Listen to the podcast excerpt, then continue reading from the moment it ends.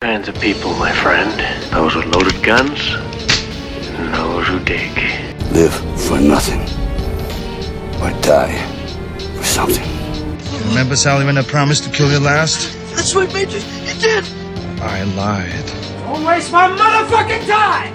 We're gonna be doing one thing, and one thing only killing that. I need your clothes, your boots, and your motorcycle. Hello? Hello? Anybody home? Huh? Think, McFly, think! I'm sorry, Dave.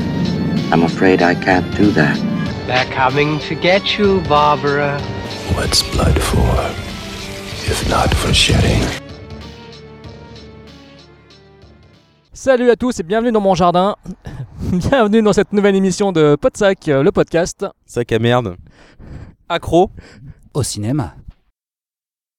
Heureusement que Vincent Lecroc est parmi nous, parce que heureusement qu'il redresse le niveau, parce que Thibaut Turca qui est également présent, il nous fout dans la merde directement, avec ses voix foireuses. Nous sommes euh, à la maison de de- Dans ton top 5 meilleures intros. Voilà, au Déjà. moins facile. Pour ce retour euh, à notre bonne vieille émission qui n'avait pas donné signe de vie depuis 4 mois. On a laissé passer une grosse période de vacances. Bah, Thibaut Turca est tellement devenu incontournable de toute manière que maintenant euh, c'est important pour nous de- d'entendre euh, sa voix et d'entendre ses avis euh, tout le temps. Quoi. Justement, là vous avez entendu la belle voix suave et sensuelle de Anthony Darche, le Ouh. comédien, le comédien favori de Thibaut Turca. Bonjour, bonjour euh, les poditeurs. euh, vous voyez, Thibaut Turca, toujours euh, agréable comme type. Alors évidemment, Thibaut, euh, Anthony Darche, vous l'avez vu dans le film Les Vilains, j'espère, cher auditeur. On en a beaucoup fait la pub, et à raison, bien sûr. Mais vous savez aussi que nous sommes très très potes, non seulement euh, avec Anthony Darche, mais aussi avec un autre jeune metteur en scène surdoué. Euh, je ne parle pas de Thibaut Turca, parce qu'on a envie de lui faire Non, un je gros... me suis levé et j'attendais. euh, Non, on veut parler de monsieur Vincent Lecroc. Surdoué, n'importe quoi. Bonjour à tous. Bonjour. Les poditeurs et, et les poditrices. Voilà, donc c'est un peu mon, mon dépucelage de podcast. hein. Je dirais euh, Vincent Lecroc en Reban. Et euh, ouais, ouais, ouais. Et euh, c'est marrant parce que justement, je suis tes, tes traces en fait. Oui. Parce que euh, avant ton premier euh, podsac, tu avais toi aussi participé, euh, je crois, à un petit euh, AGF euh, Any Given Film spécial Halloween. Euh, voilà. oui, On effectivement. suit exactement le, le même parcours tous les deux, quoi. Effectivement, c'était euh, spécial Halloween, c'était pour euh, Amityville, qui avait eu énormément de succès. Amityville? Amityville, exactement. Alors, qu'est-ce que t'as pensé de ce film, Amityville? Amityville. J'ai trouvé que c'est Ryan Reynolds hein, qui est excellent là-dedans. Ah non, non, non, je, je parle de l'original. Ah, moi je ne parle que des remakes produits par Michael Bay. Que les remakes? Ouais, tout à fait. Nous, sommes- nous sommes en présence de Vincent Lecroc, qui est non seulement un metteur en scène, mais qui est surtout le fan numéro 1 de Michael Bay. C'est le mec, vous allez chez lui, il a une série, euh, il a une collection assez hallucinante de toutes les éditions possibles et imaginables, parce que ce mec c'est un globe-trotter. Non seulement il est metteur en scène, mais en plus il voyage autour du monde, et il peut pas s'empêcher, dès qu'il a atterri euh, dans une contrée exotique, de récupérer l'édition locale de Transformers 1, 2, 3 ou 4, ou de Bad Boys 1 ou 2, enfin bref, de toute la filmo de Autrement dit, c'est un tocard. Autrement dit, c'est un mec qui a du goût, parce que chez Podsac, allez vous faire foutre, mais nous aimons Michael Bay. Et on pourrait dire aussi, donc, euh, chez, chez Podsac, vous aimez Michael Bay, mais Podsac, faut pas oublier que c'est aussi l'ami des animaux. Et pour le prouver, justement, sur euh, ce plateau euh, recouvert de pelouse, on a une petite amie qui est avec nous, qu'on a trouvée ce matin. C'est une petite chienne abandonnée qui s'appelle Newt, qui est juste à côté de nous, et qui est débordante d'amour. Pour Vincent Lecroc. Parce que c'est Vincent Lecroc qui finalement l'a adopté. Ouais, bah, c'est un bien grand mot. Pour l'instant, on s'occupe un peu d'elle, après on verra. En tous les cas, merci Vincent, grâce à toi, nous avons une charmante compagnie à poil. Ça, c'est une scène coupée du podcast que normalement vous n'entendrez pas. euh. Pas du tout, elle sera dans le Bien podcast. sûr, plus de visuels dans les podcasts. Exactement. Ah bah, cette hiérarchie qui veut dire que parce que vous ne voyez pas, on. Moi je suis fan de D'ailleurs, on a un public, Flip. on peut le dire. Je- Comment? On a un public, quoi. on peut le dire. Nous avons du public, Il y a nous avons 5000 parmi personnes nous, là autour de nous nous. avons parmi nous donc déjà une amie qui est en train de dire une BD donc En train de lire de un. Death Note. en train de dire un Death Note, volume numéro 15. Et il y a Julia Gratans qui, euh, qui fait caca là. euh, donc elle est pas Elle doit être aux toilettes. Julia pas c'est une, des au micro, mais, voilà, euh, une des comédiennes principales des vilains qui est certainement aux toilettes. Voilà. Voilà. Il faut l'excuser. Quand faut y aller, faut y aller. hein. Un petit Exactement. problème de Faritas chez Jérôme. Alors ici nous sommes euh, non seulement pour euh, ressusciter le Et podcast. je m'appelle Thibaut Turca et euh, je en suis a rien à réalisateur des- En fait. Thibaut Turca En remplace. fait, euh, je dirais que ma vie se résume à, à la passion, la passion du cinéma, mais aussi la passion de la Oui, culture. et de trois jours en VOD. que- Le trois jours en VOD. musées, Le trois jours en VOD. J'adore tout ce qui est art.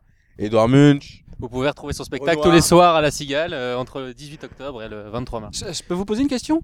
Est-ce est-ce que vous en, me- 2000 en 2024, euh, vous allez continuer à faire dans chaque euh, pot de sac euh, le, le petit moment euh, promotion des vilains? Non, pas du tout, parce qu'on fera la promotion de Survivant, le film. On fera la promotion de Vincent Lecroc la fois prochaine. Vincent Lecroc qui, sort, euh, qui me sort de ma retraite euh, anticipée de Any Given Film, Exactement. puisque le 10 octobre, euh, nouvel épisode d'Any Given Film avec Vincent. Voilà, exactement. Son interview. J'ai tué euh, Nicolas et Yvan. Il a tué son père. Nous sommes ici aussi Encore pour... des petits silences gênants hein, dans Podsac, bien Oui, sûr. non, mais c'est parce que euh, là, tu nous mets dans la. tu- rodée, Parce que euh, toi, tu nous mets dans la barre. Tu viens pour Podsac pour faire la promo d'Any Given Film, donc euh, voilà, c'est un peu embarrassant, tu vois. C'est un concurrent, Any Given Film. En même temps, c'est moi qui en ai parlé le premier. hein. Bon, c'est vrai, il fait chier aussi, lui. Euh, donc, nous sommes ici également pour parler de cinéma et pour parler de films, et notamment de l'inédit. Vous avez compris, nous sommes dans un Néplat, un des villages pas d'affaires, pour ceux qui avaient oublié ce putain de, de titre qui voulait rien dire. Acronyme de merde. un titre pourri. Mais Parce que fait c'est quoi Éplat, mais c'est Evilash, pas l'affaire. Bah oui. Parce que je lâche pas l'affaire sur les, sur les films Je inédits. voudrais dire, ça se trouve, le, le pot de sac, il y a sûrement des, des enfants, des jeunes enfants qui écoutent, donc faudrait éviter de dire des mots comme merde, putain ou enculé tout au long de- du pot de sac. Non, moi, c'est ça qui est fun, justement. C'est la vulgarité assumée qui vient. Donc toi, tu fais Bercy le 20 octobre. hein. Donc, une sélection de films inédits.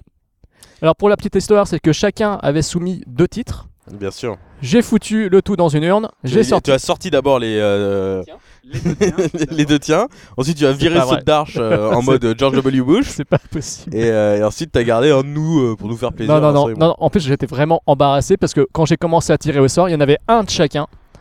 Et c'est le quatrième qui s'est avéré être un, bah, le deuxième moins, le deuxième à moi quoi. Et j'étais un peu embêté parce que je me suis dit merde Est-ce finalement. qu'on peut avoir un droit de réponse d'Anthony Darche? Sans commentaire. Oui, il est vexé. Mais rassurez-vous, cher auditeur, nous vous, nous vous, dire- nous vous, nous vous donnerons euh, les titres euh, d'Anthony Darche et vous comprendrez que finalement vous avez échappé. Oui. euh. Je vais les donner tout de suite. J'avais proposé Vampire de, de Carpenter et Guet-apens, le remake avec Kim. Il a même pas vu Kim l'original, Alec. faut quand même le dire. Et alors, ça n'empêche pas d'avoir vu le remake. Voilà. Donc voilà, c'est pour ça qu'en fait nous nous sommes réunis pour faire un éplat et également, également aussi fêter la sortie euh, du nouveau bijou de notre ami Rob, Rob Zombie, euh, 31, c'est 31. Et là, il s'est mis sur son 31 pour euh, venir parmi nous, alors que nous sommes le 2 octobre. C'est ça? Voilà. N'importe quoi. Oh là là Euh, oui, c'était nul. Euh, donc, Enchaîne, enchaîne. on va démarrer justement par ce 31. Point de montage. Mais non, pas de point de montage, on ne coupe rien dans Podsac. Nous allons démarrer par 31. coupe. Qui c'est qui veut présenter ce film? Je crois que c'est Vincent Alors, Vincent passé. apparemment n'a aucune envie de présenter le film. Thibaut, Non, mais on peut présenter vite fait euh, pourquoi on a voulu parler de 31, donc 31 de parce que c'est génial, parce que c'est super. Euh, c'est parce que ça faisait un peu parler euh, sur la toile, etc. Parce qu'il avait fait quelques festivals et que c'est euh, entre guillemets le retour de Rob Zombie, qui est un cinéaste quand même adulé par certains dans le cinéma d'horreur et mais haï par d'autres pour notamment ses remakes, euh, enfin son remake de Halloween et sa suite. Euh, donc on peut euh, dire chacun ce qu'on pense de Rob Zombie. euh, Oui. Peut-être euh, avant son, avis sur euh, 31. Bien sûr. 31. Bah tiens, Vincent, qu'est-ce que tu penses de Rob Zombie tiens? Bah, c'est un mec intéressant. euh, bien que j'écoute un peu du rock et du métal, je me suis jamais intéressé. Vincent, sa parle plus près du micro s'il te plaît. Ok. Et, euh, et, et- et par contre, euh, par contre, j'ai vu à peu près tous ses films. Euh, je pense que c'est un mec qui est à la base prometteur. Euh, en ce qui me concerne, moi, euh, j'ai pas de problème avec le, son remake d'Halloween, le premier. Par contre, je n'avais pas aimé le deuxième. C'est un mec intéressant et, euh, qui est en train de se fourvoyer, malheureusement. Personnellement, euh, j'apprécie son côté un peu euh, cinéaste déjanté, atypique, un peu à la euh, J'ai mangé mon père Quentin Tarantino, c'est-à-dire qu'il y a un côté clairement hommage à beaucoup de réalisateurs, hommage à beaucoup de films, un type le, le côté Grindhouse chez Rob Zombie est sympathique. Après, je suis pas spécialement emballé par tout ce qu'il a fait, même s'il y a quand même des, de, sacrées belles choses. Et notamment, moi j'aime beaucoup, par contre, effectivement, son, son remake de Halloween, mais encore plus son Halloween 2 qui était un gros fuck euh, à Dimension, je crois c'est ça, hein, les- c'était euh, Dimension il me semble, et euh, qui démarrait comme un comme Halloween 2 de Rick Rosenthal et qui au bout d'une demi-heure faisait non non mais les mecs en fait je me suis foutu de votre gueule, je fais un film à moi euh, complètement barré avec une euh, avec Sherry Moon Zombie qui apparaît avec une licorne et, et voilà. Et j'avais surkiffé euh, ce délire et surtout j'adore euh, quand il va dans la brutalité, il sait aller dans la brutalité et ça fait très très mal. Les coups de couteau font très très mal euh, dans ces films euh, et notamment dans Halloween 2, euh, c'est c'est- ça fait mal quoi. Et j'aime bien cette brutalité. Oui, bah Rob Zombie, c'est un peu euh, un enfant man movies. euh, Euh, C'est-à-dire que quand on lit Mad Movies, etc., on a tout de suite été emballé par euh, House of Milk Corpses, Ouais. qui était son premier film, etc., qui est très cheap, mais qui était bien fandard, grâce à notamment à Sid Egg en Captain Spaulding. Et ensuite, moi, la claque monumentale de sa carrière, c'est Devil's Rejects, qui est l'un des meilleurs films d'horreur de ces 20 dernières années. Ouais, je suis d'accord. J'ai oublié un peu d'en parler, mais ouais, je suis et qui est pour moi contrairement à ce que tu disais sur Eli Roth etc c'est à dire que Rob Zombie a fait exprès de mélanger ses influences et les a tout de suite digérées dans Devil's Rejects qui est un- qu'on a l'impression que c'est un film d'un vétéran de cinéma parce que c'est un film de Sam Peckinpah qui rencontre Tueur Né qui rencontre euh, un film d'horreur. Ouais. et c'était tellement assu- assumé et euh, il y avait tellement d'assurance dans la mise en scène que c'était un film incroyable. Et euh, j'aime beaucoup ces deux euh, films Halloween. Euh, j'avais pas vu euh, Lords of Salem. Je l'ai vu pour ce podcast je l'ai vu en deux fois et j'ai fini hier soir euh, j'ai pas trop aimé Un chef-d'œuvre, un chef-d'œuvre. pas, pas du tout aimé même même s'il y a une bonne ambiance comme dans 31 finalement Et une super musique, avec Et un très beau bonne qui musique. Et globalement, euh, Lords of Salem, euh, de toute façon, j'ai pas les films de sorcières, mais. euh, T'as pas aimé coup, The euh, Witch Et du coup, euh, du coup, j'allais en 31 euh, plutôt optimiste parce que j'avais entendu des très bons échos de festival, euh, mais apparemment, c'était les seuls bons échos sur Ouais, ce film. c'était les seuls, ouais. Voilà. Non, bah moi, euh, ce qui concerne Rob Zombie, euh, j'étais puceau de Rob Zombie, c'est-à-dire que j'avais jamais vu euh, un seul euh, film de lui avant euh, 31, que j'ai regardé euh, ce, ce matin même, euh, soit dit en passant. Je, après une petite nuit, euh, dès le réveil, j'allumais l'ordi, je me suis allé un petit 31 euh, au réveil. Après une petite nuit de 5 heures, donc c'est assez, euh, Éprouvant. assez éprouvant. Oui, ça hein, se comprend. Quand tu regardes ça après des beaux rêves, et parce que j'ai rêvé de Thibaut. Donc, euh, T'as pas rêvé de Julia Gratins qui allait nous rejoindre aujourd'hui? Non, parce qu'elle est même pas là en fait. Elle est Oui, elle est aux part toilettes. euh, aux aux toilettes, toilettes. encore. Ouais, bah, je crois que oui. Mm. Et, euh, et donc voilà, mais euh, bah, je serais curieux de, de voir ces autres films, euh, surtout que s'il y en a un d'eux, comme euh, disait Thibaut, qui est un des meilleurs films euh, d'horreur euh, de ces 20 dernières années, ça me, ça me rend curieux. Parce Comme ça, que- tu pourras même participer à notre euh, fameux jeu euh, du, de, la tri- de, la tri- de la Sainte Trinité que l'on fait souvent ensemble, c'est-à-dire euh, meilleur film, pire film et plaisir coupable. Voilà, C'est le jeu spécial euh, Any Given Film Podsac euh, qu'on fait chaque fois qu'on se voit. On pourra Exact- faire ça avec la filmographie de Rob Zombie. Exactement. Mais bon, bah en plus, il a, il a fait combien de films, le gars Euh, 7 six. 6 Et, euh, et je- je- j'avais aucune idée. Et j'avais juste vu son nom et quand euh, le remake euh, d'Halloween est sorti, sachant que j'ai pas vu l'original. Ah, alors là, c'est un gros fail. une, euh, bonne, donc on va faire une liste de tous les films que Darch n'a pas vu, euh, que sur pod- pod- podcast. Donc il y a Get Up l'original, hein, bien sûr, parce que le film avec Al- Alec Baldwin, ne vous inquiétez pas, il l'a vu. Par contre, l'original de Sam Peckinpah, il ne l'a pas vu. Et Alors, maintenant, temps, on il y a la rajoute Halloween de John Carpenter, évidemment, hein, et de Rob Zombie, euh, soit dit en passant. aucun. des Halloween, Voilà. d'accord. C'est bien. Alors, 31. Et par contre, il est, on, on, est content de dire que tu as vu Divergente. J'ai vu Divergente euh, parce qu'il y a des légendes au cinéma et Jay Courtney en est une. Voilà. Oui, parce qu'il faut quand même savoir. Non, non, pas, pas plus. Si, s'il vous- si. Arrêtons les private jokes, s'il vous plaît. C'est pas une private joke, c'est le sosie officiel de Jay Courtney. Et il faut quand même le dire. Non, mais attendez. Donc, 31, de quoi ça parle? C'est un peu le concept euh, film allumé, film azimuté.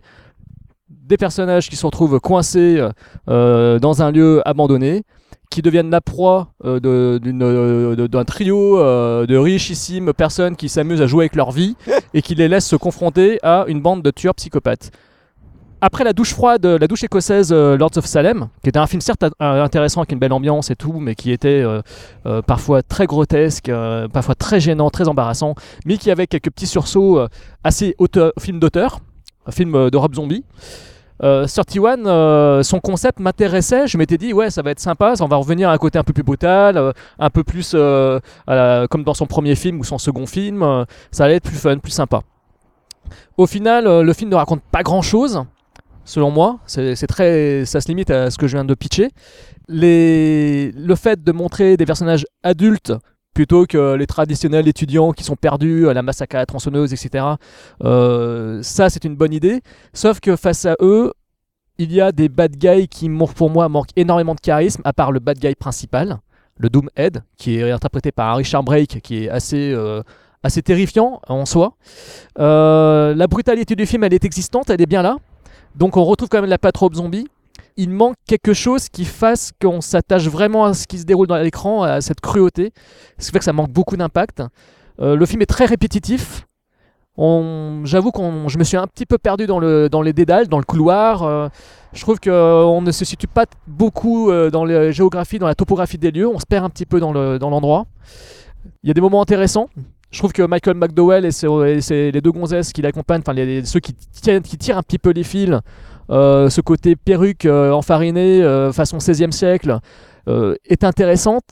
mais ça n'apporte rien de plus au film, donc euh, ça finit par être embarrassant à force. Donc ça fait que le film, je l'ai trouvé quand même relativement, enfin plutôt très moyen. C'est une grosse déception. Je me suis, ouais, je me suis quand même pas mal emmerdé. Il y avait quelques petits sursauts de violence qui étaient sympas. Les acteurs sont quasiment tous mauvais, à quelques exceptions près. Sherry Moon Zombie, elle fait du Sherry Moon Zombie. Donc c'est voilà, euh, elle agite son petit cul. Elle a toujours une scène où elle monte ses petites fesses et elle les, les tortille devant l'écran. C'est la compagne de Rob, donc euh, il la met en valeur. Cependant, l'aspect 70s, parce que ça se passe l'année de mon, euh, ma naissance, donc en 76, donc c'est cool. Merci Rob. Et c'est cool, l'ambiance est cool, la musique est cool, mais c'est tout ce que je retiens. Et c'est-à-dire que là, à l'heure d'aujourd'hui, je vous avoue que j'ai quand même pas mal oublié de choses euh, du film à part ce que je viens d'en dire quoi. Donc c'est-à-dire pas grand-chose. Donc c'est une grosse déception pour moi euh, que ce 31.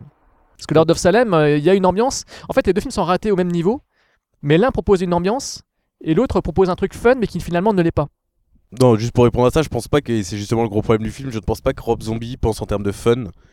Tous ces films, qu'on les aime ou qu'on les déteste, se prennent ultra au sérieux. Pour moi, le cinéma de Rob Zombie, c'est pas un cinéma de, de second degré, d'humour, et, euh, et c'est pour ça que le- souvent ces films tombent dans la série Z, euh, comme Lord of Salem et comme toutes les scènes avec Malcolm McDowell et sa perruque, qui sont des fautes de goût euh, absolument hallucinantes parce qu'on croit que ça va mener à quelque chose, une espèce de hiérarchie géante, etc. En fait, ça ne mène à rien, c'est juste. Des gens en- spoiler, excusez-moi, spoiler alerte. C'est juste trois riches qui, qui veulent s'éclater en dans les années 70 parce qu'il n'y a, pas d'enquête, il n'y a pas de flics et euh, mais du coup ça Il n'y avait pas YouPorn. hein. bah, ça fait euh, ça se prend un peu pour le premier hostel hein, euh, soyons honnêtes, c'est-à-dire euh, on va rien révéler de l'organisation, on va juste les montrer de temps en temps alors que justement euh, moi je préfère Hostel 2 où tu vois les méandres euh, de l'organisation, comment ça s'organise, comment ils repèrent les gens et du coup euh, là on est du côté du survival du, du genre avec le groupe Sauf que le groupe euh, est complètement antipathique, les personnages on en a rien à foutre. L'introduction dans le van, mais qu'est-ce que c'est long Il nous refait le van qui s'arrête dans une station-service et tout ça. Oh là là, j'en peux plus de genre de scène avec la meuf, euh, la future clown qui vient faire chier le mec, genre Eh, tu veux me prendre, tu veux me prendre. Ce qui est très prévisible d'ailleurs, parce que Oui, franchement, quand ça arrive, tu sais, très, tu sais pertinemment Ah oui, bien qu'elle va revenir en forme de Évidemment, mais je pense que le film ne se cache pas. hein. Bah oui. Euh, tous les regards euh, qu'elle lui lance, euh, Hum, à bientôt. Ouais. Euh, donc euh, voilà. C'est un terminal. La, la scène où ils se font enlever, c'est nul à chier, c'est très mal filmé, etc. Et en fait, pour moi, le film commence vraiment quand euh, il y a les personnages. euh, euh, en mode survival et c'est là où je trouve le concept très ludique euh, très fun je n'avais pas vu un autre film dans le même genre qu'on m'a recommandé qui s'appelle Slashers qui est une série Z imbuvable et immonde De Devro, Saint-Maurice Devro. Hein. Un, truc euh, shooté en un seul plan numérique euh, raccordé dégueulasse. Ah oui, c'est absolument Ouais, c'est ignoble. Ce film est ignoble. Oui, et on mais- m'a quand même osé me dire, Oui. c'est beaucoup plus fun euh, Oui, et c'est plus gore fun, c'est plus gore. C'est pas du tout plus gore. Si, Alors là, c'est je, plus je gore. mets au- Si, si. je- mais je te mets au défi de comparer les litres de sang dé- déversés dans 31 et dans Slasher. Je pense qu'il y a plus de gore dans euh, 31. Bah, c'est soit- parce que moi, 31, ça m'a pas du tout marqué cette violence. Pour moi, elle est vraiment limite du- à la limite du hors champ, quoi. Non, je suis vraiment pas d'accord. J'ai tendance à être plutôt d'accord avec euh, ce que dit Jérôme. Moi, je m'attendais à un truc euh, beaucoup plus gore. Je pouvais pas faire la comparaison par rapport à Slasher vu que je l'ai pas vu et j'ai vu euh, juste une mini scène quand Thibault l'a regardé et j'étais affligé. Comparé au postulat de départ du film, j'ai plutôt été déçu de ce manque de gore et même certaines scènes, spoiler encore, spoiler alerte, la scène de, cannibalisme là où ils bouffent leur pote qui n'est pas du tout marquante ou choquante ni rien du tout. Euh, c'est, je trouve ça très décevant. Mais euh, pour moi, si tu veux, rien n'est choquant dans le film, absolument rien. Rien, rien ne m'a choqué. euh, et et- et- et j'ai trouvé tout pitoyable. Vers le début, il y a, il y a- il y a- il y a ce nain avec une, une croix gammée, nazi, machin, etc. Et c'est. c'est, on, on- on- on sent que c'est fait pour choquer, mais en fait, ça ne choque plus personne. Enfin, Et puis enfin, moi, surtout- j'ai trouvé ça, j'ai trouvé ça naze, quoi. J'ai trouvé ça affligeant. Euh, Surtout la traque, en fait, des, euh, comme, comme le disait Thibaut, la traque des personnages, euh, perso- je m'en foutais royalement parce que je, je, je, les- je- je m'accroche pas du tout à eux. On n'a aucune empathie pour les personnages, Voilà, dès le début. Je les trouve euh, sales, vulgaires, j'ai pas du tout envie de les connaître, je me fous de ce qui peut leur arriver.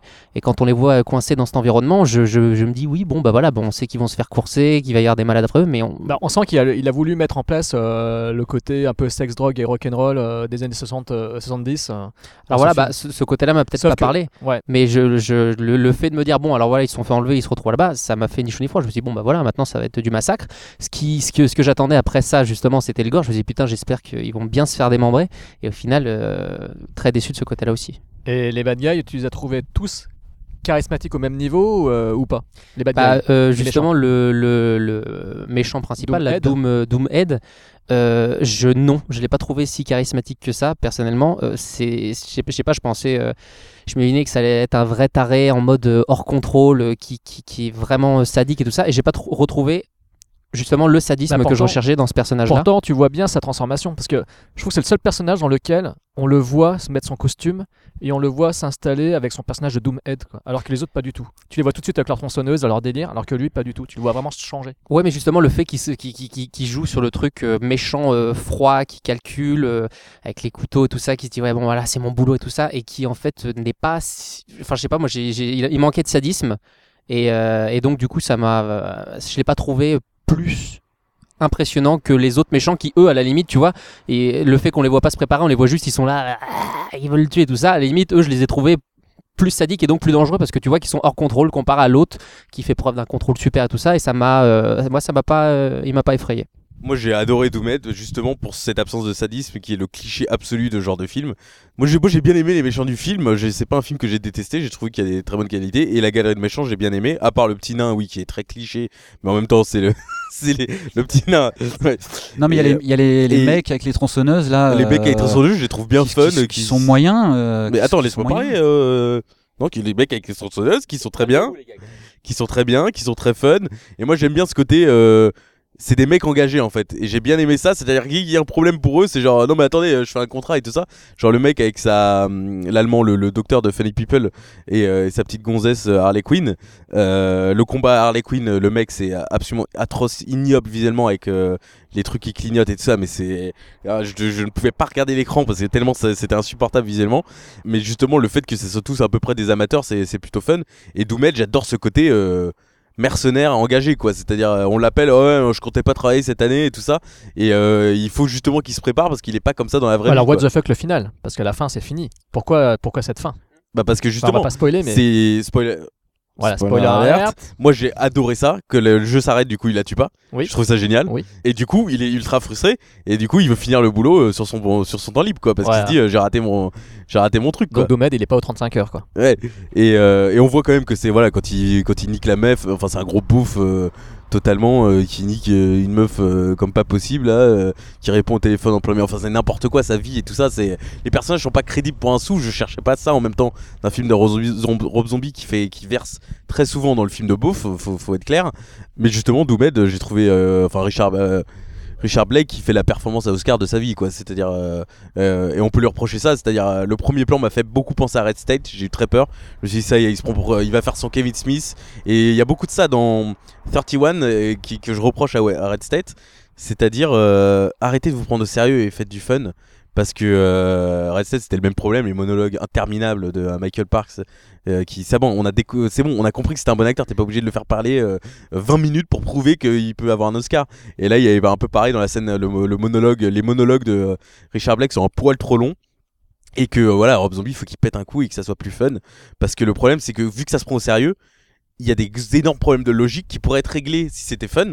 Mais qui voilà le moment où ils dégustent leurs potes c'est une scène tellement mal agencée tellement mal écrite tellement euh, genre il y a le premier qui s'assied genre euh, non il faut que je bouffe.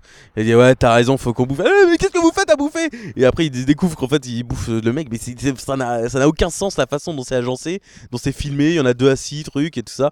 Bref.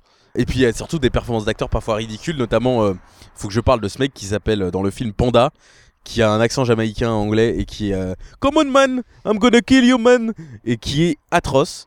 Et voilà, c'est dommage que Rob Zombie en fait au final euh, sur un concept que je trouve génial et très très ludique euh, ne n'aille pas dans le génial et le ludique et aille dans le euh, faut que ça soit poisseux, faut que ça soit truc parce que c'est son cinéma. Mais qu'au final euh, voilà, est-ce qu'il doit vraiment refaire une séquence de rêve où la meuf rêve qu'elle se fait agresser par un clown c'est insupportable. Et ça m'énerve parce que ça vient d'un mec qui adore le genre et qui a prouvé qu'il pouvait faire des putains de films de genre. Donc c'est insupportable de voir des erreurs pareilles quoi. Ouais, moi c'est pour ça que je suis, enfin, je suis extrêmement déçu par le film. c'est euh, c'est visuellement assez ignoble, c'est euh, c'est monté par un boucher, je pense. Et euh, non, euh, je suis assez d'accord, je vous rejoins sur le sur c'est Doomhead, ça? Qui est qui est qui est le seul, enfin pour moi qui est le seul bad guy qui qui qui, qui est un minimum intéressant. Euh, euh, je rejoins Thibaut, je trouve que c'est très intéressant euh, de euh, le retrouver euh, à peu près à la moitié, enfin au, début de l'acte 3, je sais plus trop. On le retrouve dans une chambre de, de motel miteuse, etc. Et, et on, on- découvre que c'est un mec un peu lambda, etc., qui est embauché pour un taf. Et, et moi, j'ai trouvé ça intéressant, justement. Après, voilà, ça manque de fun, ça manque de, ça manque d'humour, euh, ça manque de, de, de, de- de détachement, et euh, ça se veut euh, subversif sur des, sur des, sur des bêtises qui, au final, euh, ne- ne- mais- sont totalement inoffensives. J'ai remarqué, non mais pour aller plus loin, c'est que tous les films qui présentent un concept aussi fun et généralement ne le sont jamais. Enfin, tous les sous Battle Royale ne marchent jamais parce qu'ils ont oublié l'importance de Battle Royale qui était l'empathie avec les personnages. Mais, euh, c'est surtout, enfin, le, personnage du, méchant, euh, comme, tu disais, Vincent, c'est le plus intéressant. Mais c'est forcément le cas, vu que c'est le seul méchant qui est développé. Même les, riches qui organisent ça, euh, justement, c'est- on sait même pas leur motivation, c'est rien du tout, c'est juste qu'ils s'éclatent. Donc c'est normal que ça le rende le personnage le plus intéressant. Mais justement, le fait, enfin, moi, ce qui m'a gêné, c'est à la limite, j'aurais vu un personnage qui était chez lui et qui attendait le coup de téléphone et qui avait besoin, ce besoin de tuer et de faire souffrir des gens, m'aurait peut-être plus plu, même si c'est plus cliché, que le mec qui dit ouais non, euh, ah, je sais pas si j'accepte euh, ce contrat-là, je, je comptais pas travailler cette année. Moi, ça, le, le côté mesuré professionnel, alors qu'après justement euh, son professionnalisme, en plus on le voit qui est poussé au fait de la tuer euh, après le, après le, euh, la fin du jeu. Moi, c'est pas ce qui m'a plus plu. C'est pas professionnel du tout, ça. hein. Nous allons passer maintenant à un autre film. Un film euh, des années 80. Un film euh, qui a eu du succès et qui a même donné lieu à une suite et à une série télé. Un film qui s'appelle FX Murder by Illusion. J'aimerais dire qu'on enregistre dehors et qu'il commence à faire très très froid. Mais le public se contrefout de savoir que t'as froid. Et euh, il va s'en contrefoutre aussi, mais c'est le de la sélection, c'est celui que je n'ai pas vu, donc euh, à vous, à vous l'honneur. Enfin un film où tard je vais fermer. Alors d'accord, là, là il me déçoit. Donc ça fait comme la précédente replay qu'on a fait avec lui. Il ne voit pas tous les films de la Voilà, sélection. c'est comme d'hab. formidable. C'est génial. Il était tellement vexé de qu'aucun de ses films ne soit passé dans la sélection que forcément, il nous a fait un gros fuck. Merci, euh, monsieur Anthony Darche. Vous Non. n'avez pas le droit de réponse cette Vous n'avez pas le droit de réponse. Donc, il s'agit de FX Murder by Illusion, euh, FX Effet de choc. Euh, sorti euh, en 86 en France, Euh, film réalisé par Robert Mandel, Robert Mandal, comme disent ses amis, ils l'appellent comme ça, parce que Robert Mandal a réalisé un film qui est assez connu, qui a eu pas mal de succès, qui s'appelle The Substitute, avec l'ami de Vincent Lecroc, Mais une énorme bouse. Tom Berenger, Oh là là, quelle merde ce film. et voilà, il y avait donc il y avait Tom Berenger dedans. Et il y avait également Diane Venora qui joue justement également dans FX Effet de choc. Mais bien sûr, c'est surtout euh, les deux Brian, nos amis Brian qui jouent dans ce film. Brian Brown, le pote euh, qui manie euh, les bouteilles, qui apprend à manier les bouteilles à notre ami Tom Cruise dans Cocktail. Et euh, qui également joué dans Gorille dans la brume, enfin un acteur australien qui a eu Et surtout dans Gods of Egypt. récemment. oui, mais justement, je ne l'ai pas vu. Voilà, salut Alex Proyas. Euh, il jouait d'ailleurs dans, Austra- dans Australia. Enfin, c'est un acteur australien qui a, beaucoup de, qui, a beaucoup de- qui a eu beaucoup de succès euh, dans les années 80 et qui malheureusement n'a pas eu la carrière qu'il aurait pu mériter parce que c'est un acteur très sympathique. Face à lui, un monolithe. Un mec qui a une carrière quand même assez importante. Brian, alors je sais pas comment ça se prononce. Dennehy. Mais est-ce qu'on peut dire face à lui? Parce que Oui, face à lui, oui, si tu veux, oui. À côté de lui, dans une autre partie de voilà, du à film. côté de lui, mais à côté, à côté de lui, mais pas autant que dans le deuxième. Euh, alors c'est peut-être un, un spoiler, donc je dis attention spoiler. Je n'avais jamais vu ce film, euh, bien que je connaisse son existence depuis très très très très très longtemps. Et, euh, et j'ai toujours, ça fait 20 ans, je crois, que c'est un buddy movie. À cause de la Voilà. réputation du 2. Voilà, à cause du deuxième. movie. Parce que le deuxième est un buddy movie. Et dans le premier, ben, Brian Denny a pas au bout de 43 minutes. Il faut Et quand ils ne sont pas à l'écran avant un plan du film. Voilà, exactement. C'est comme, euh, c'est comme euh, Robert De Niro et Al Pacino dans Hit, quoi. Ah ouais, c'est c'est cette puissance d'acteur. et, euh, cette tension, tout le film, on se dit Ah, quand, quand, quand, quand? Bon, enfin bref, Brian Denny, euh, vous le connaissez tous pour Rambo, évidemment. C'est le salopard face à Stallone dans le premier Rambo de Ted C'est raison. Voilà. C'est c'est le salopard dans Silverado. Il a ses raisons. Et Silverado est un chef-d'œuvre. C'est le gentil dans Cocoon. C'est un autre héros dans Pacte avec Et un tueur face à James Woods. Génialissime, Pacte avec un tueur, tout le monde l'a vu. Et puis euh, voilà, puis continue à, on continue à le voir partout, Brian Denny. euh, voilà. Il était aussi dans Right to Skill face à De Niro et Pacino. Tout se, tout se connecte. Voilà, tout se connecte. Et vous avez ensuite. au- euh, ok, ah, tu voulais dire quelque chose sur Brian? Oui, mais non, euh, c'est totalement inutile. Non, j'allais parce qu'en fait, je me rends compte qu'on fait toute sa filmo euh, comme des débiles. Non, j'allais dire, moi, je l'aime bien aussi dans euh, le remake de Assaut sur le Central 13. C'est peut-être ignoble ce que je suis en train de dire, Ouais. mais euh, voilà, j'ai- bien, aimé le voir apparaître euh, dans ce film-là. C'est un, mec qu'on prend toujours du plaisir à, à voir arriver dans un film et, et- et c'est le genre d'acteur où c'est encore mieux quand tu sais pas qu'il est dans le film et d'un seul coup tu dis ah putain c'est le mec de sais des fois tu, tu, tu te rappelles plus de son nom tu vois tu- ah c'est le mec de Rambo le mec de machin et moi j'aime son bien intro ce- dans ce film est culte. J'aime bien Avec ce- ce- ce- ce- Il y a un panoramique sur euh, le plus de junk food possible dans un appartement. Et ensuite, il y a celui qui se. re- ah, Brian Quelque chose me dit que tu vas pas réussir l'enquête, toi. Alors de quoi parle FX Euh, Tout simplement un spécialiste des effets spéciaux, une sorte de, de Dick Smith, euh, Rick Baker, euh, Rob Bottin euh, des années 80, à qui euh, la police euh, demande euh, un coup de main pour mettre en place une fausse mort d'un mafieux afin de profiter du programme de protection des témoins. Donc voilà, donc le concept, concept sympa, idée sympathique, qui est inspiré de ce qui est arrivé à un spécialiste d'effets spéciaux qui s'appelait John Steers, apparemment, qui lui a dit Ah, mais justement, moi aussi, euh, euh, le gouvernement américain, etc., a essayé de me a voulu euh, utiliser mes services pour provoquer de, fausses morts afin de tromper les ennemis. Quoi.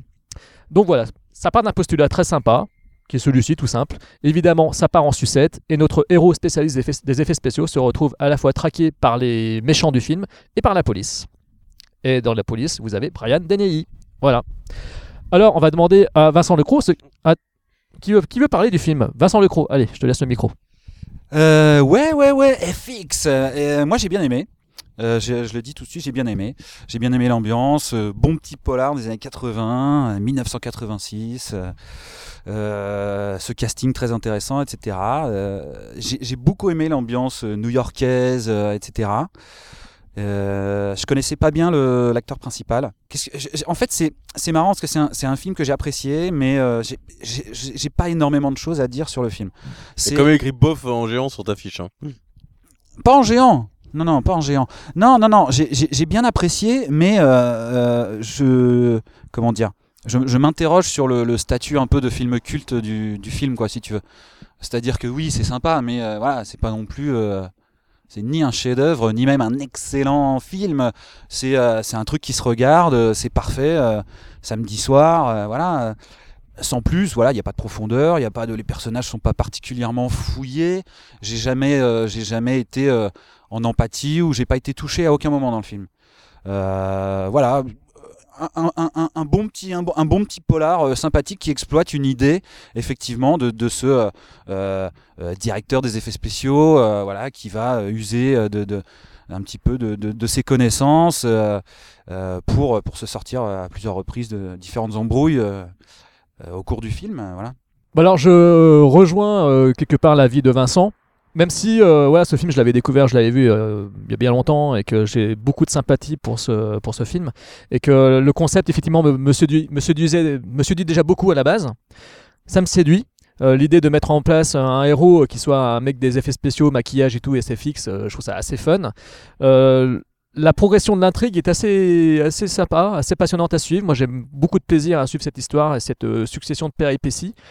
On sent que, le film euh, gagne euh, en puissance au fil de son avancée, donc c'est sympa. Il y a un côté euh, très, très fan service aussi.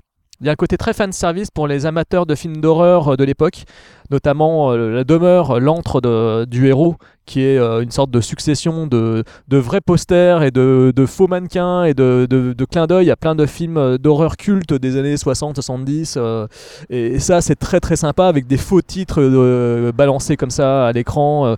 et donc, ça donne un petit cachet, un petit cachet série B bienvenue, mais une série B qui se donne les moyens de vouloir ressembler à un film un peu plus, important, avec des séquences des fois d'action. euh, il faut reconnaître que le deuxième ira plus loin dans le, dans le, dans le principe.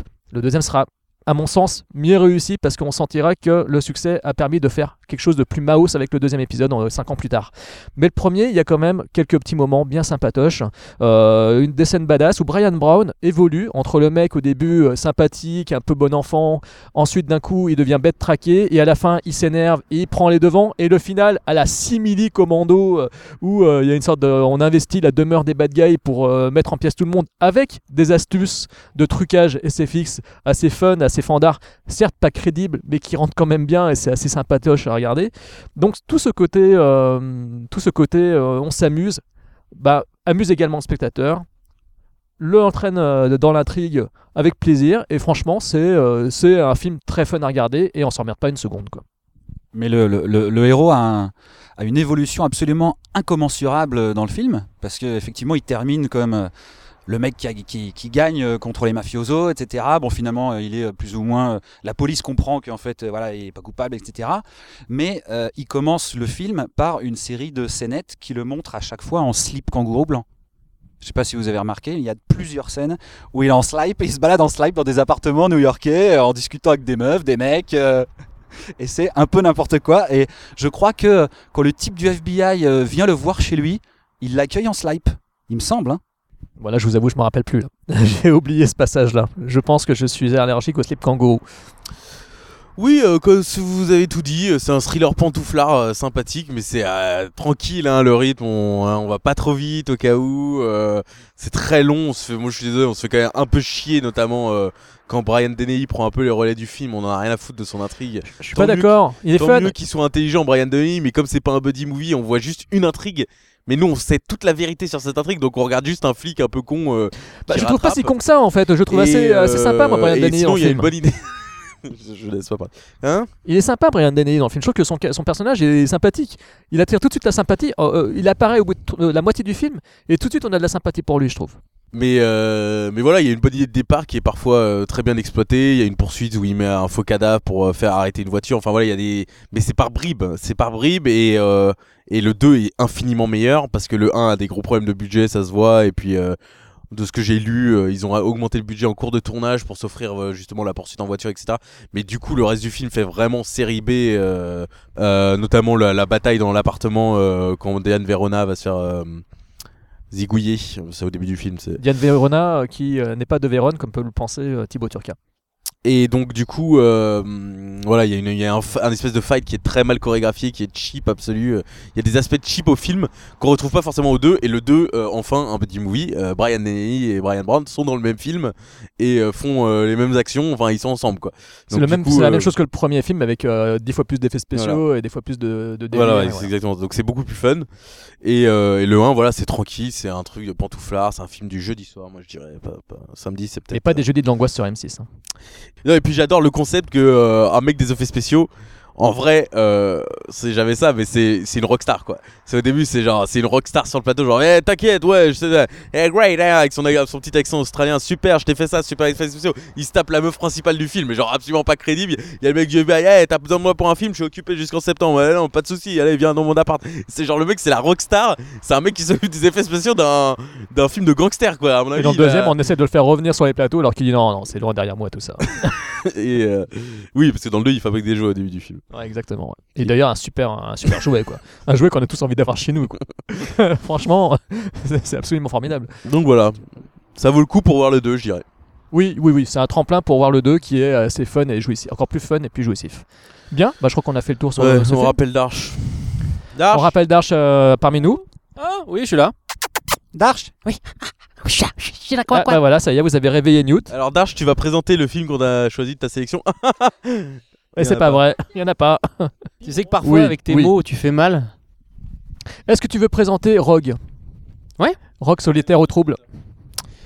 Donc alors, euh, Rogue, euh, alias Solitaire, alias Au Trouble, et alias Féroce au Québec, je crois, donc on ne sait plus comment appeler ce film. Voilà, Rogue, on va l'appeler Rogue. Rogue. Un film euh, de crocodiles. Trop, euh, les crocodiles un petit peu trop discrets au cinéma. euh, On en la voit pas beaucoup, tous, hein. On n'en voit pas beaucoup. Pourtant, cette année-là, il y en a eu trois, je crois. hein. Alors ce réalisateur, eh ben, euh, c'est le seul film que j'ai vu de lui. Again, voilà. Tu n'as Euh, pas vu les Wolf Creek? Non, j'ai pas vu les Wolf Creek. Chef-d'œuvre. Et, je crois d'ailleurs que le dernier qu'il avait fait, c'était un avec Kevin Bacon. euh, Alors le dernier qu'il a fait, c'est effectivement euh, Kevin Bacon, Rada Mitchell à nouveau qui revient, euh, Voilà. qu'elle joue euh, dans Rogue. Euh, si, il me semble, c'est The Darkness. Il me semble qu'il y a Kevin Bacon C'est dans ça, The Darkness. c'est ça, c'est The Et qui Darkness, est une ouais. euh, enfin un film de Blumhouse Pictures que j'ai vu, et qui est une merde absolue, une honte, qui commence de façon intéressante et qui en fait est une purge absolue. Je vous le déconseille, chers auditeurs, chers amis, je vous déconseille absolument The Darkness. Ne perdez pas 1h20 de votre vie à regarder cette merde absolue. Eh ben, c'est prochain dommage, film- euh. Prochain film, par contre, Belko Experiment, écrit par James Gunn. Donc bah ce film que voilà je le dis direct que j'ai que j'ai que j'ai que j'aime bien que je considère être un bon film Euh, avec donc bah, Michael Vartan euh, qui est qui est parenté à Oui, c'est son neveu. voilà d'accord et donc Rada Mitchell et Pas une radasse. qui n'est pas N'enlève pas à Sam Worthington le seul bon film de sa carrière. c'est vrai et Sam Worthington que vous avez pu voir dans, dans quelques films comme Avatar je crois euh. C'est tout. et, euh, non et, et, et Terminator Salvation s'il te plaît Ah oui, il existe ce film? Il existe. Donc le, donc le film euh, Au trouble, solitaire ou Rogue, qui est euh, justement un journaliste américain qui va en Australie, en terrain hostile, pour euh, faire un article et euh, qui se retrouve donc dans une euh, croisière, entre guillemets, une petite croisière d'un petit bateau pour aller visiter les endroits sauvages de ce coin-là et justement voir les crocodiles avec justement bah, plein de personnages, une famille, un enfant, un homme en deuil, enfin D'ailleurs, de- l'enfant, c'est, il me semble que c'est Mia Mia Vas- Varsigova. Voilà. C'est ça, c'est assez fort. C'est que- quoi le nom Mia comment Varsigova. Vasilkovska, Vasilkovska. voilà un truc comme ça. Et, euh, et donc ils partent en excursion et à la fin ils voient une fusée de détresse et ils se font attaquer par un crocodile géant. Alors cette- ce film est apparemment adapté de faits réels, une histoire vraie. Bah, en fait, les, les, les, les photos qui sont sur le mur dans, le, dans, le bar au début Voilà. sont des vraies photos. Voilà. Voilà, il va dans un bar miteux où il y a euh, un panneau avec plein de- d'articles sur des crocodiles tueurs et effectivement c'est un, c'est un vrai tableau euh, qui, qui existait donc c'est des un vrai photos. tableau en bois avec des punaises. Voilà, exactement. Et donc, bah, c'est un, pour moi donc un très bon film de crocodile. Bon, il bat pas euh, Lake Placid. T'as j'ai dit qu'il était très bon. Il est, dire qu'il était très bon. il est très bon. Ah. C'est un très bon film. Euh, tout comme Lake Placid. Je peux pas dire du mal de Lake Placid. Il y a Thibaut Ah non, Turca. l'explicite, c'est un chef-d'œuvre. Et oui, je suis d'accord. Et euh, donc voilà, donc non, très bon film. Euh, ils, sont, ils, se, ils se font accidenter leur bateau par un gros crocodile et ils se retrouvent piégés sur un petit îlot qui est menacé par euh, la marée. Et donc ils ont un temps, euh, un temps euh, défini pour, euh, pour un temps limité, voilà, pour partir de, de cet îlot. Le film est, très- le film est très bien. Euh, donc j'aime beaucoup. On se sent en danger. On a de la sympathie pour, euh, pour les personnages. Euh, Il y a des grosses scènes de tension à l'intérieur. Rien que bah, justement le- la première personne à se faire attaquer par le crocodile, c'est le coup où, le cro- on voit pas le crocodile, on voit juste euh, le, mec qui disparaît euh, sous les yeux de tout le monde et on voit tout le monde bouche bée parce qu'ils se disent non, ça peut pas arriver. Qu'est-ce qui vient de se passer sous nos yeux? Et on ressent exactement bah, leur détresse, leur peur. On se dit merde, putain, on est sur cet îlot avec eux. Le crocodile est bien fait, pas toujours, mais c'est un très bon crocodile. C'est vrai, c'est un très bon crocodile. Il est, il est bien fait et puis il y a des fois voilà où, euh, où ça passe euh, où ça passe un peu moins. Euh, que dire d'autre? Bah, le, le gros moment du film est absolument super. J'avais jamais vu ça.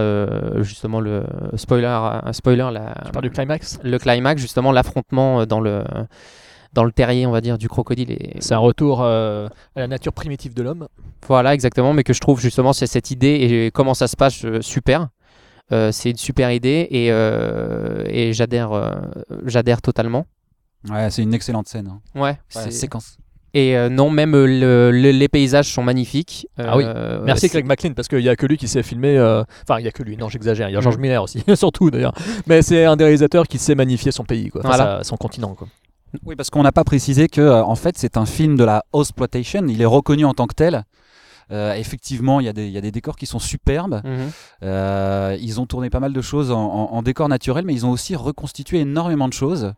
Euh, et, et- et notamment, en fait, le, le petit îlot a été entièrement reconstruit dans un, dans un étang, voilà, dans un espèce de bassin. euh, euh, euh, construit par la main de l'homme, quoi, si, si j'ose Ouais. dire, et, et, euh, et ils pouvaient contrôler justement le, le- La montée niveau d'eau, etc. Ils ont euh, reconstitué des faux rochers, etc. Mhm.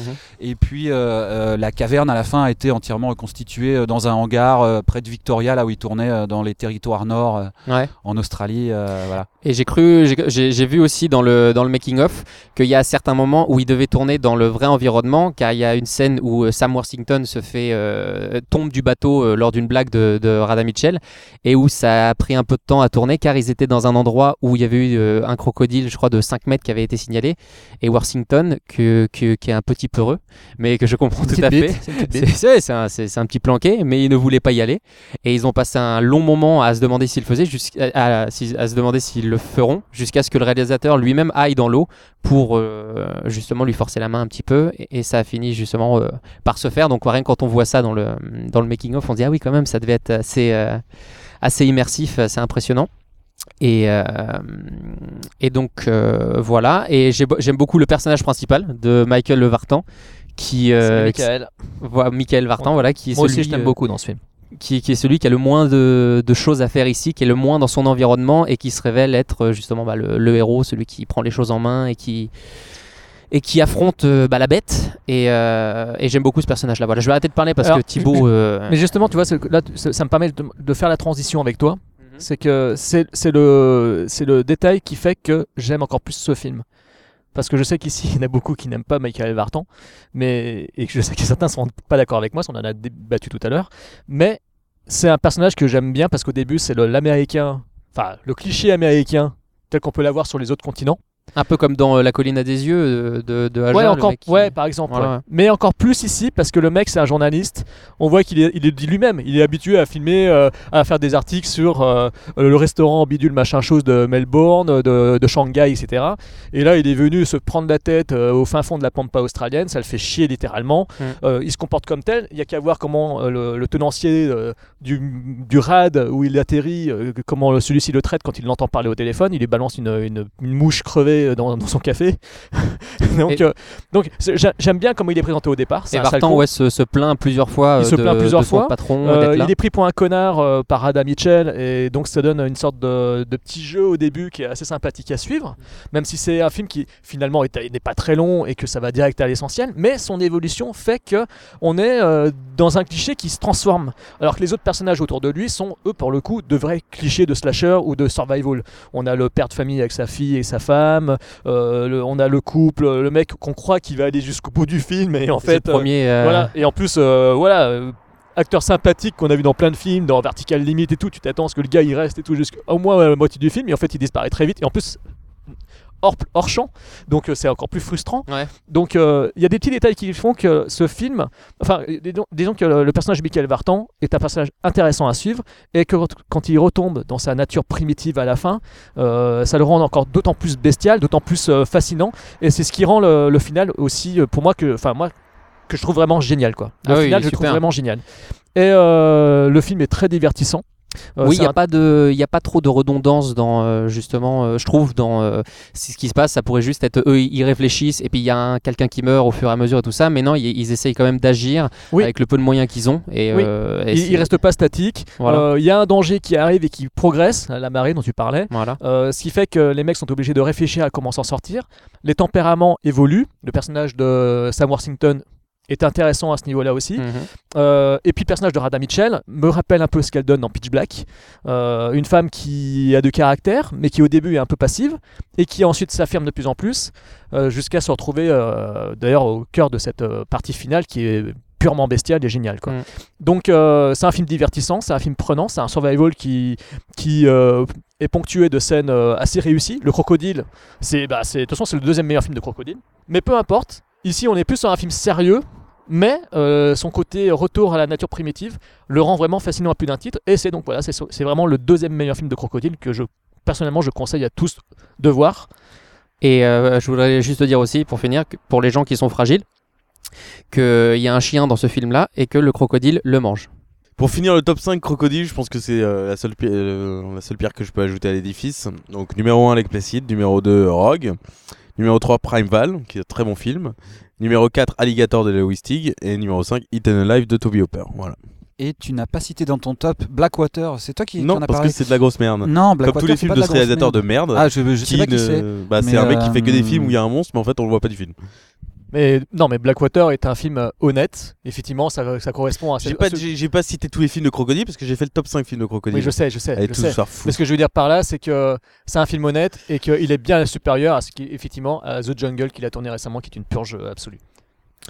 Donc euh, voilà, euh, après Rogue, comme tous les films qui se passent dans un seul décor, etc., c'est parfois un peu chiant. Honnêtement, moi je le revois pas tous les Bon, ans. Le film. le crocodile t'emmerde. Euh, donc euh, voilà, c'est un bon petit film série B, mais parfois c'est un peu chiant sur, quand ils sont sur l'îlot. Et, et Michael Verton, il y a aucun problème avec son personnage. C'est juste la vérité, c'est que ce n'est pas un très bon acteur. C'est la simple vérité. Il fait le boulot dans le film. Son personnage est cool, mais on va pas commencer à dire que Michael Verton est un bon acteur. Donc, non, non, il euh, faut surtout pas dire ça parce que en fait, si tu veux, mon avis, euh, mon avis final, c'est que euh, effectivement, c'est le deuxième meilleur film de crocodile. On est bien d'accord là-dessus, mais en fait, moi, ce que je déplore, c'est que s'il y avait eu un, un autre acteur à la place de Michael Vartan, eh bien peut-être qu'il aurait eu la, la place de numéro un, parce que moi, je trouve que c'est quand même un film qui est vachement rythmé. Euh, euh, moi, je ne m'ennuie pas spécialement. Il y a plusieurs morceaux de bravoure que je trouve vraiment intéressants. À citer donc euh, quand Sam Worthington doit euh, nager euh, en pleine obscurité, etc. Euh, puis tout ce qui s'ensuit, la séquence avec la corde tendue, etc. Et puis bah, ce, ce final qui est, enfin, pour moi, absolument dantesque. Donc moi, je, la, la dernière, les dernières 20 minutes dans la grotte, euh, je trouve ça génial, quoi. Ouais, voilà, c'est vraiment ça, le- c'est que c'est, c'est c'est vraiment un le- retour.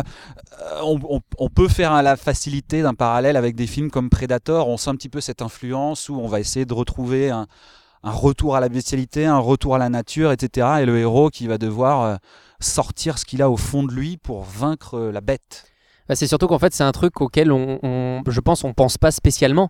C'est qu'on se dit, ah ouais, voilà, il y a un crocodile, euh, il est dans le coin, il nous, il nous observe, il va nous attaquer, tout ça. Mais en fait, le fait que, que le crocodile les perde de vue et que lui, il, il veuille aller sauver quelqu'un et qu'il se rende compte quand il y est qu'il est dans la tanière, c'est euh, c'est un truc que, auquel euh, on s'attend pas du tout, on on n'y pense même pas, on se dit, ah ouais, alors euh, déjà qu'il était mal sur l'îlot, mais là, c'est euh, c'est vraiment euh, comment la il va gueule du faire. loup, quoi. Voilà, il, il s'est jeté dans la gueule du loup et au final, c'est c'est super. Thibaut, est-ce que ça te dit euh, de parler de- de- d'une De petite ma fiancée Bloody Valentine, D'une- carrément. Non, d'une fiancée, d'une fiancée. Tu veux parler de ta fiancée? La fiancée de Chucky. Fiancée de- La fiancée de Reanimator, Bride of Reanimator 1989. Donc, euh, qui fait suite à notre discussion avec Monsieur Darch sur Reanimator. Il y a donc euh, première trois fois. ans, c'était il y a trois ans, je crois. C'est à 6 ans, je crois. C'était une nuit d'été. Donc, pour vous faire un peu la backstory de ce film, euh, donc Ah, le, cru qu'il le allait 1 est un film une backstory, Ferme ta gueule. ah, mais ouais, mais va te et, et en fait, euh, Brian, donc c'est réalisé par Brian Usna et non Stuart Gordon, celui-ci. Et ça se voit. Mais qui est Brian Usna? Tu vas fermer ta putain de bouche. Et donc en fait, il avait signé avec une boîte de production indé qui lui avait euh, permis de financer deux films. Le premier était Society, Génialissime. euh, qui est sorti lui aussi chez Arrow Video, euh, Brian of Reanimator aussi dans des éditions sublimes. Et du coup, il a, sor- il a réussi à faire comme deal de deuxième film euh, La fiancée de Reanimator, qui au départ devait être bah, un film de Stuart Gordon, mais il était occupé à d'autres choses. Donc finalement, c'est Brian Usna qui a choisi de continuer avec le projet avec ses propres scénaristes. Euh, et d'ailleurs, euh, les backstories sur euh, les films qui auraient pu être sont assez hilarantes, notamment euh, Reanimator à la Maison Blanche. Euh, parce que c'était la première pitch du film, c'était euh, Dan est repéré par euh, des agents du FBI qui l'emmènent à la Maison Blanche. Dans le sous-sol, il y a Herbert West. Euh, Reagan vient de se faire tuer et il essaye de réanimer Herbert West. Il y a le cerveau de Kennedy et tout ça, c'est n'importe quoi le premier pitch. Et, euh, et il me semble qu'il voulait aussi le recaser cette histoire pour Beyond Reanimator, qui est le troisième film, qui est par contre une grosse purge. Totalement. Euh, qui est très mauvais. Pourtant, il y a Elsa Euh, Pataki, mais ouais. ça reste quand même une sacrée merde. Je crois que c'est la définition d'une purge. Oui, voilà. Elsa Pataki. Elsa et, Pataki. euh, et du coup, euh, du coup, sans Stuart Gordon, il a continué sur le projet. Et c'est dommage. J'étais extrêmement déçu par ma seconde vision du film. Je l'avais vu une première fois quand je m'étais fait la trilogie il y a quelques années. Je dois avouer que j'étais très déçu, notamment. on y reviendra, mais par le gore du film que je, dans mes souvenirs, c'était 100 fois plus gore. Et en fait, c'est un peu dégueulasse, mais c'est pas vraiment ultra gore. Mais en fait, c'est tellement un film de Brian Usna que euh, voilà, c'est typiquement un film de Brian Usna, c'est-à-dire que c'est lent, c'est assez mal rythmé. Euh, Bride of Reanimator, ça, c'est le climax du film, hein, c'est pas autre chose. Tout le reste du film, on dirait euh, Reanimator 1, mais en pas bien. Ce qu'il adore faire, Brian Usna, c'est faire venir des personnages insupportables encore et encore et encore. Et alors là, il y a un flic qui est joué par euh, Claude Earl Jones, mais qui est, mais Qui n'est pas le frère de James Earl Jones. qui est absolument insupportable. C'est un inspecteur qui rôde, mais dans tous les coins. Il est toujours au fond du cadre. Il entre toujours pour dire euh, Euh, tu, Comment tu connais Dan, euh, Kane, tout ça? C'est insupportable, il est vraiment chiant. Euh, après, quand on découvre un peu sa backstory, il devient un tout petit peu plus intéressant euh, parce qu'il y a effectivement des retombées du premier film qui, sont gardées ici, notamment euh, bah, que sont devenus les corps encore actifs réanimés par Herbert West. Mais, mais globalement, voilà, c'est un film, ça met un temps fou à démarrer.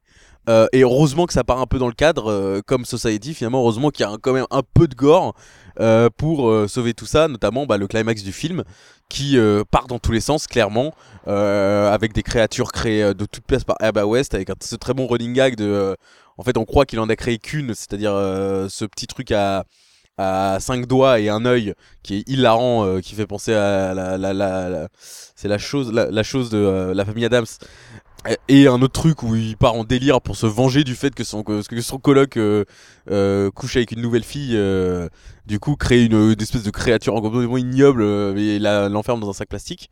Et du coup, c'est euh, le running gag est marrant parce qu'en fait, on croit qu'il y en a qu'une et en fait, il y, en a 20 quoi.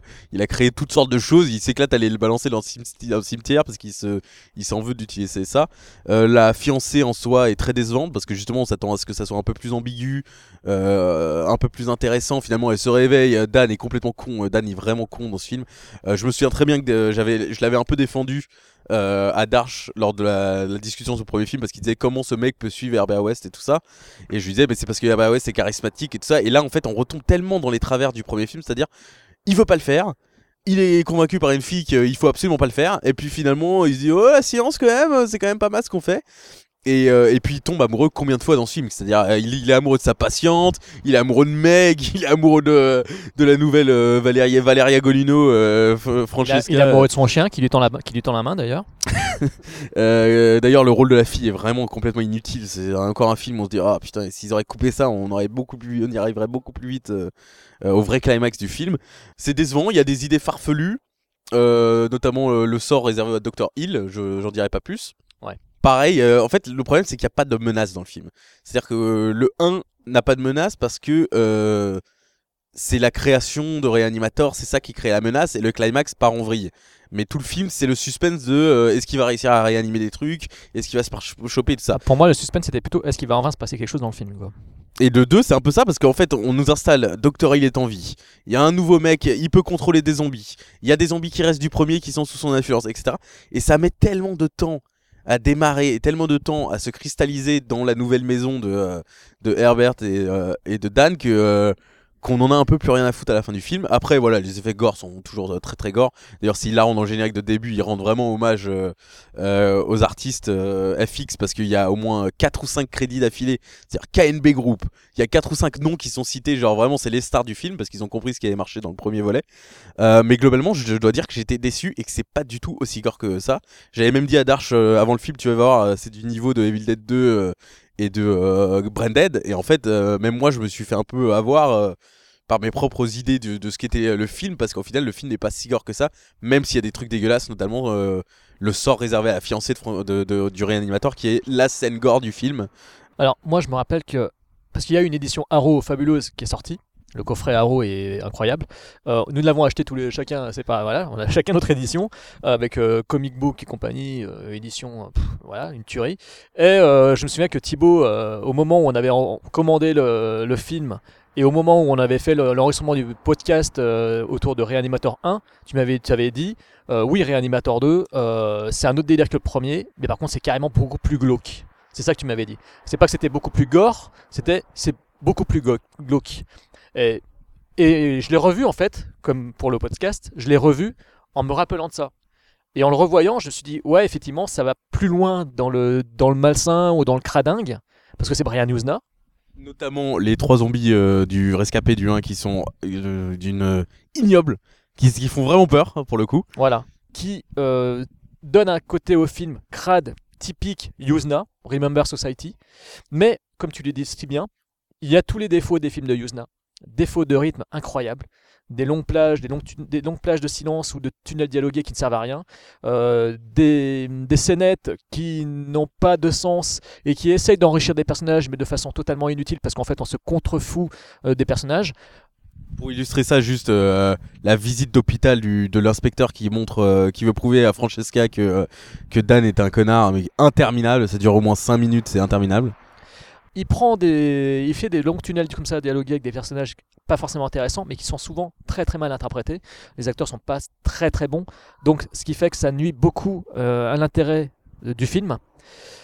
Donc euh, la seule chose qui fasse que le film soit jouissif à regarder, c'est pour justement le festival, les quelques séquences gore qui le parsèment, qui sont disséminées ici et là, et notamment surtout dans la dernière demi-heure.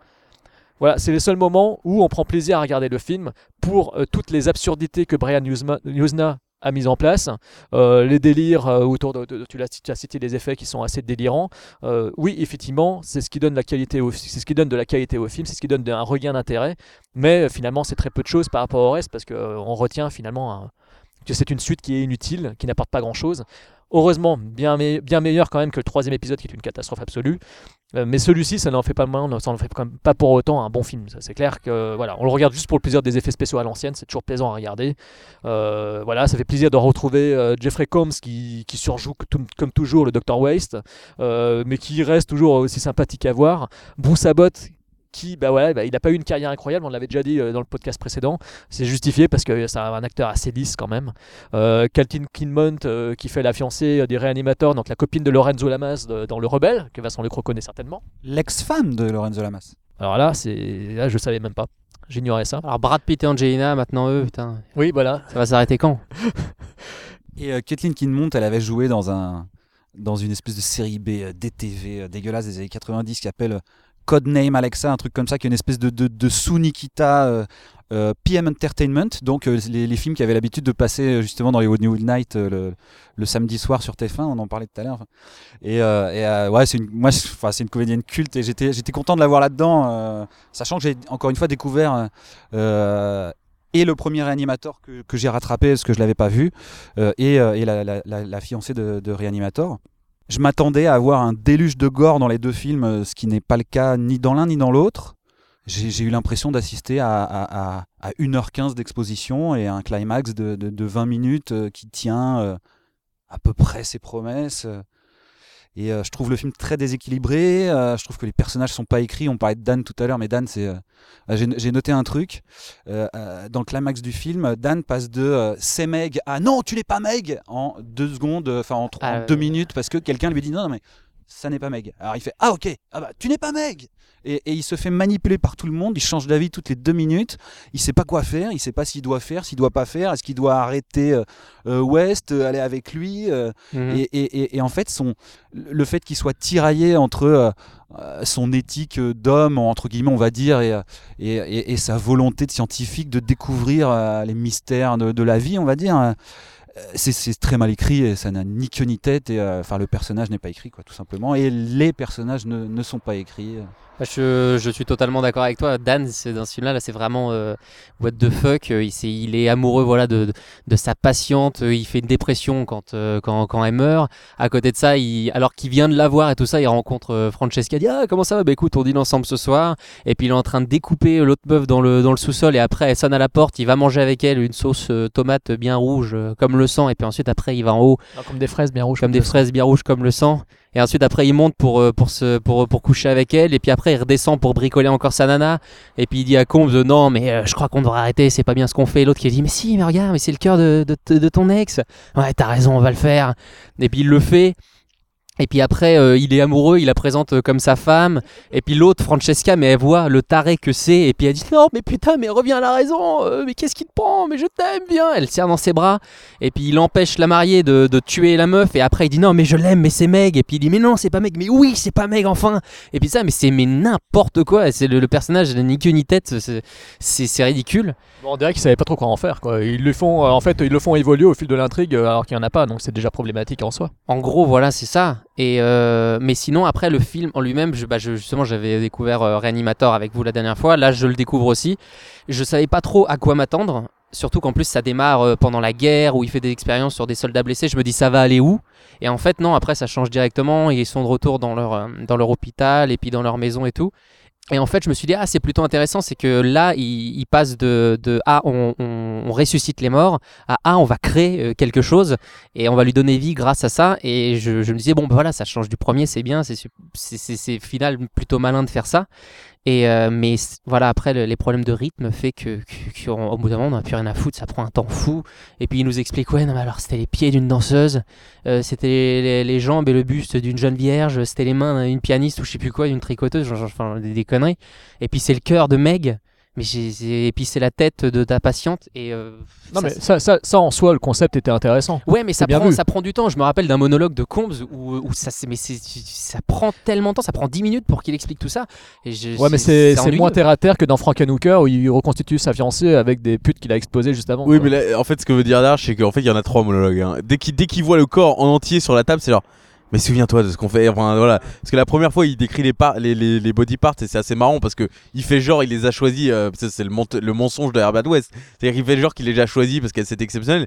Non, c'est juste qu'il a les cadavres chez lui. Tu vois bien que quand il entre, euh, qu'est-ce qu'il y a alors? Qu'est-ce qu'il y a aujourd'hui? Ah, bah, il y a le cœur de mec, tiens Tiens, ah putain, docteur Hill, qu'est-ce que tu fous là, toi, toi Et donc, c'est assez marrant, ça. C'est qu'en fait, c'est un mytho complet. Et du coup, euh, mais du coup, quand il, quand il y en a 10, c'est surtout le, le moment où il s'apprête à injecter le cœur, mais qui refait un monologue pour redire, genre, surtout, n'oublie pas, hein, euh, voilà. Enfin, n'oublie pas que c'est exceptionnel ce qu'on fait, quoi. Et c'est un peu relou, quoi. Et puis, juste deux secondes, parce que je sais pas si l'un de vous deux va l'aborder, mais c'est quand même l'une des fins les plus bâclées. euh, Totalement. Totalement. mais qu'est-ce que c'est que cette fin? C'est-à-dire, hop, tout s'écroule, pas boum, et oh, le cœur s'arrête, boum. Et qu'est-ce que c'est que cette fin, quoi? Bah, c'est une fin à Thibaut hein. J'ai pas entendu, c'est une fin quoi? À la Thibaut Turca, c'était pour le faire arrêter de parler. Et je crois Vous qu'ils avez avaient vu qu'il vient de faire un final à Thibaut Turca Et euh, non, non, mais oui, je suis d'accord pour le, pour le final. Et puis surtout qu'en plus, j'aurais bien voulu que Dan euh, crève. C'est pour le coup, voilà, parce que c'est, il est, il est très énervant. Après, il y a des trucs, ouais, voilà, très marrants. Bah, Combs euh, est marrant, le truc de, des, des doigts, la chose est marrant. Notamment aussi euh, quand il se procure un cadavre de la fille en chaise roulante avec les lunettes euh, où il lui tient oui. la tête par les cheveux. ça c'est marrant. Non, mais il y, a des- scènes cocasses, mais c'est vrai que mise bout à bout, ça fait pas grand chose quoi. Oui, voilà, c'est très comique. Ou même le chien avec la main. Oui, bah, ça c'est génial. Ça, c'est la scène qui m'a bien marqué dans le film. Ça, c'est le voilà, coup de- c'est très comique. Mais après, voilà, des problèmes de rythme et. Oui. J'ai beaucoup rigolé euh, quand on voit le, le- ce flic là euh, qui, qui a plus qu'un seul bras euh, parce que le- il s'est Oui. fait arracher le bras et le bras est, est sur le, le clébard et tout.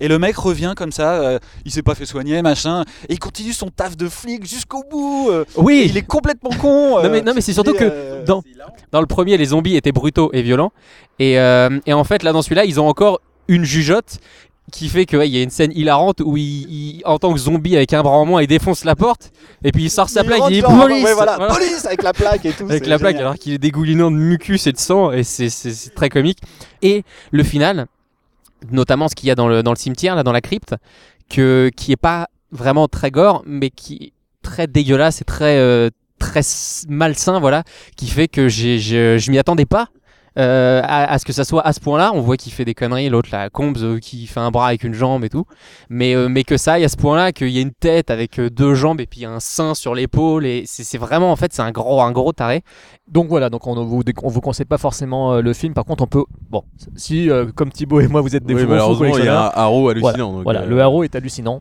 et c'est un très très beau coffret. Eh bien, bah, écoutez, on va aborder le dernier film, si je ne m'abuse.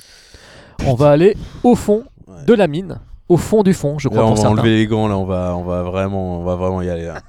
On va là, y aborder, le cul. on va y aborder, Là, je vais avoir un coup de gueule. Là. on va aborder euh, un slasher typique années 80, un slasher qui est sorti dans la fleur de l'âge, au moment où le, le genre euh, pétait la forme, Donc, du coup, 30 ans après, on dit que c'est génial. qui est considéré comme un des meilleurs du genre. Par des fous, Voilà, une production, une production Paramount. Tarantino par Tarantino Voilà, Tarantino l'a mis dans son Oui, bah top Tarantino, il a slasher. mis Lone Ranger, euh, meilleur film euh, il y a deux ans. Donc, Donc, euh, il, Tarantino t'emmerde et donc il considère euh, ce film comme euh, le meilleur slasher euh, de tous les temps. Il s'agit, on, on parle ici de My Bloody Valentine, un film canadien de 1981 réalisé par George Mihalka qui n'a pas fait grand chose, grand chose à part des films euh, au Canada et qui sont pas dû, qui ont pas dû sortir vers chez nous à mon avis. Euh, un film qui comprend un casting typique slasher, c'est-à-dire des acteurs inconnus qui ont fait que de la télévision pour la plupart, sauf, sauf l'un d'entre eux qui est connu aujourd'hui pour avoir euh, intégré le département animation euh, des Razmoket et des Simpsons. L'acteur principal est joué par Paul Kellman. Voilà, il a fait que dalle. J'ai noté même sur mes notes, il a fait que dalle. Il a fait que dalle, sauf euh, le Black Roses euh, de John Fasano avec ses, ses zombies hard rockers. Euh, on a également euh, Laurie Allier qui joue le rôle de la, de s'en fille de la Final casting. Girl. Je t'emmerde. tous Il joue le mal. rôle de la Final Girl. Est-ce qu'on peut dire juste pour, pour Vincent que Thibaut, moi et Thibaut, Jérôme et moi, c'est comme ça qu'on dit, ont eu la chance de voir le film en version uncut et que Vincent n'a pas eu cette chance, je crois. Exactement. Et c'est bien dommage. Alors Quelle oui, chance. alors voilà, parce qu'il faut savoir que comme beaucoup de films d'horreur produits par la Paramount à l'époque, euh, eh ben, les films étaient censurés par le studio. Donc le film existe, alors, euh, Meurtre à la Saint-Valentin euh, existe euh, en DVD Paramount, vous pouvez le trouver euh, en France, mais c'est la version cut, donc c'est dépourvu de moins de gouttes de sang et c'est aussi cut que les Vendredi 13 insipides, euh, voilà, que les pires Vendredi 13. Et euh, surtout, le seul Blu-ray qui comprend les vers- le, le film en version intégrale euh, est disponible aux États-Unis. Seulement maintenant, on le trouve à un prix euh, de 60 dollars. Mais ne vous inquiétez pas, il est en téléchargement Voilà. légal, évidemment. Pas d'illégalité ici, en téléchargement légal, unrated, sur yifi.com. Voilà. Et quand vous le regardez, bah, comme pour le- la version du Punisher qu'on avait vu ensemble, euh, sortie en Blu-ray. euh, Et chez, comme Bride euh, of Reanimator qui a quelques plans. euh, Voilà, exactement. Il y a des plans réinsérés, en fait, on les voit, on devine que le grain est dégueulasse, etc. Mais au moins, Mais les ça scènes, fait plaisir. Voilà, ça fait plaisir parce qu'au moins les scènes sont intégrales. Et là, on se pose la question, on se dit, mais pourquoi ils font pas pareil pour tous les vendredis 13 quoi? Ouais. Notamment le chapitre 7 de John Carl Butcher, Butcher, je sais pas quoi là, qui est peut-être le plus gore des vendredis 13 et qui a été charcuté d'une Oui, parce qu'honnêtement, les, ra- les rajouts dans le film sont pas meilleurs visuellement que les vidéos YouTube des scènes censurées vendredi 13. quoi. C'est pas très beau euh, quand c'est réintégré dans le film, mais c'est fait pour, de manière anthropologique pour voir Bien ce que c'était à l'époque. Donc, euh, c'est, bah, ils en ont rien à foutre. Voilà, ils en ont rien à foutre et on voit qu'en fait euh, c'était des films dont ils en avaient rien à foutre. Alors, By Bloody Valentine est un slasher classique. On a des personnages qui sont insipides. La seule différence ici, c'est qu'il nous balance un triangle amoureux euh, qui pourrait avoir du succès aujourd'hui parce que c'est euh, c'est la, la- la mode maintenant, les triangles amoureux, la fille qui est entre deux mecs, etc., qui hésite, mon cœur balance entre toi et toi, mon ex, etc. euh, dont on se cogne, euh, on se fout un petit peu dans le film parce que les acteurs sont pas, ils sont pas bons du tout. Euh, mais comme souvent dans ces slashers, euh, les personnages ne sont là que pour jouer des archétypes, des, des, des prénoms. Voilà, ils ont un prénom qui est basique. Les personnages ont inventé l'archétype du slasher tellement ils sont euh, ridicules euh, entre le bout en train. euh, Bout le- en train qui a une carrière euh, monstrueuse, hein, il faut le savoir quand même. Ah non mais c'est oui, mais enfin, l'acteur, l'acteur Alf Humphreys, il, il a fait, il a, il a, il a fait je ne sais combien de, de films. Ah oui mais je m'en fous. de- Il est ridicule. C'est- C'est c'est- c'est une merde. Oh, come on, guys, let's go! C'était son premier film, ou son deuxième film. En tout cas, c'était vraiment un de ses tout premiers rôles, le mec. hein. Depuis, il a fait 160 apparitions euh, au cinéma et à la télévision, et dans des films cultes. Comme quoi on peut réussir euh, sans vraiment de talent. Voilà, exactement. Et euh, par contre, alors c'est là qui, euh, que moi, c'est ce qui fait, alors Thibaut il tire la gueule, mais c'est ce qui fait que j'aime le film, c'est que nous n'avons pas ici euh, des, euh, des membres d'une confrérie étudiante, on n'a pas des lycéens, on n'a pas des jeunes euh, qui vont dans un camp de vacances, on est au milieu des prolos, on est au milieu de mecs qui vont au fond de la... C'est pas des c'est pas des jeunes mais c'est des mineurs. Faut le signaler. oui, ce sont des mineurs. Donc, euh, Accords Hotel Arena le euh, 26 novembre. Donc, comment puis-je rebondir avec ça sans toucher le fond? Merci. Euh, voilà. donc, nous avons donc euh, des mineurs, donc des ouvriers, et le film nous plonge dans ce milieu-là. Alors, ce qui est intéressant, c'est qu'à Backstory, ils ont tourné effectivement dans une, une ancienne mine. euh, alors, je sais plus à quel endroit, euh, une vraie mine, quoi. Donc, ça donne un cachet au film, ça donne un décor assez sympathique. Ce qu'il faut savoir, c'est que les gens du cru, quand ils ont su que la production allait venir chez eux, ils se sont dit Ah putain, on va tout refaire, on va tout refaire à propre, on va, on va tout euh, renettoyer, rendre ça classe et tout. Donc, ils ont la, ville a mis du budget dedans pour tout refaire au propre. Quand le réel, la production a débarqué, ils se sont rendus compte que ah bah merde, en fait, non, ça n'a pas du tout le côté mine qu'on voulait. Donc, on va remettre en l'état comme c'était avant. Et ils ont réinjecté, en fait, tout ce qui a été dépensé, en gros, ils ont. Ils ont réinjecté encore plus de fric pour remettre comme c'était avant. Enfin, c'est un truc complètement délirant. Donc, euh, donc voilà, c'est quand même assez sympa. Euh, backstory encore un petit peu fun aussi. euh, L'un des acteurs qui a, enfin l'acteur qui joue, euh, enfin un personnage qui joue le, le tueur, qui a le costume, parce que c'est comme ça, le slasher, il y a toujours un costume, il y a toujours le masque et tout. Là, le mec, le tueur, a un costume de mineur avec euh, le masque à gaz et le la super euh, pompe, je sais pas on appelle ça. Là. Enfin, bref, voilà. Et euh, bah, le mec, il a gardé son, il a gardé son casque, et il a gardé son costume. donc c'est- Tu viens vraiment de nous de sortir cette anecdote là Ouais, au je doigt trouve ça génial, moi. Putain, mais qu'est-ce qu'on C'est s'en fout génial, moi. Je trouve ça génial. Tu pourras jamais, si tu veux l'acheter le costume du tueur de Bloody Valentine, tu pourras jamais parce que c'est le Jamais mec de la qui l'a vie. gardé. Jamais de la vie. Donc il te fera fuck, je le garde. Bon, allez. En tout cas, le film, le film. Si on, alors, le- revenait, si on revenait sur le sujet de cette merde, de ce film Oui, euh, qu'on voit. Oui, ouais, voilà, ça. Alors, c'est un film qui est considéré comme un des fleurons du genre slasher, euh, avec tous les défauts, parce que les slashers ont des défauts évidemment. Euh, c'est un film qui est cité, c'est un film qui est cité dans plusieurs bouquins, qui est cité souvent, qui, est- qui fait partie, qui a beaucoup de connexions, beaucoup de références, et qui est- plaît beaucoup aux fans du genre. Voilà, pour de- plein de raisons euh, qu'on ne peut ne pas partager, parce que vous, visiblement vous les partagez pas du tout. Voilà, moi c'est un film que j'aime bien revoir, mais surtout dans sa version uncut. J'aime bien revoir pour son côté un peu plus adulte. Euh, pour l'aspect, euh, on se passe, ça se passe dans une mine, ça se passe au milieu des prolos et on est dans des sous-sols, dans des galeries. Et j'aime beaucoup cet aspect-là. J'aime bien le- le- le- le- les meurtres à, base de coups de pioche, à base de pistolets à clous. Euh, j'aime beaucoup le, cadre, surtout. C'est vraiment le cadre. On visite tous les cadres de cet endroit. On visite euh, les vestiaires, les douches, euh, le, rad où ils ont l'habitude de voir leurs coups. Euh, les galeries de la mine sont explorées. Il y a un côté très insalubre dans ce film qui fait que je l'aime beaucoup. Ah ils sont explorés même par les personnages du film, où euh, notamment il y en a deux qui cherchent un endroit euh, sympa dans une mine pour coucher ensemble, et ils rentrent avec une, une lumière dans, dans une pièce ignoble mais pourrie, noire. Et la fille a l'air de voir Et la fille, chapelle elle- Sixtine. Et, voilà, elle est en train de voir Elle est la en train de découvrir la Sixtine. chapelle Comme ça, Sixtine. elle est, Ah Ah Ah Moi, j'avais noté dans mes, dans mes notes les bouseux mineurs dégueulasses arrivent à la fête et toutes leurs meufs sont des bonasses. C'est incroyable. J'ai- halluciné quand on voit la fête arriver. Des blondes, des rousses, des brunes, 1m75 et tout. Et les gars sont tous dégueulasses, c'est que des losers et tout. Je trouve ça extraordinaire. Parce qu'on est dans les clichés du slasher, faut pas l'oublier. Enfin, c'est sur- surtout ça, c'est surtout ça.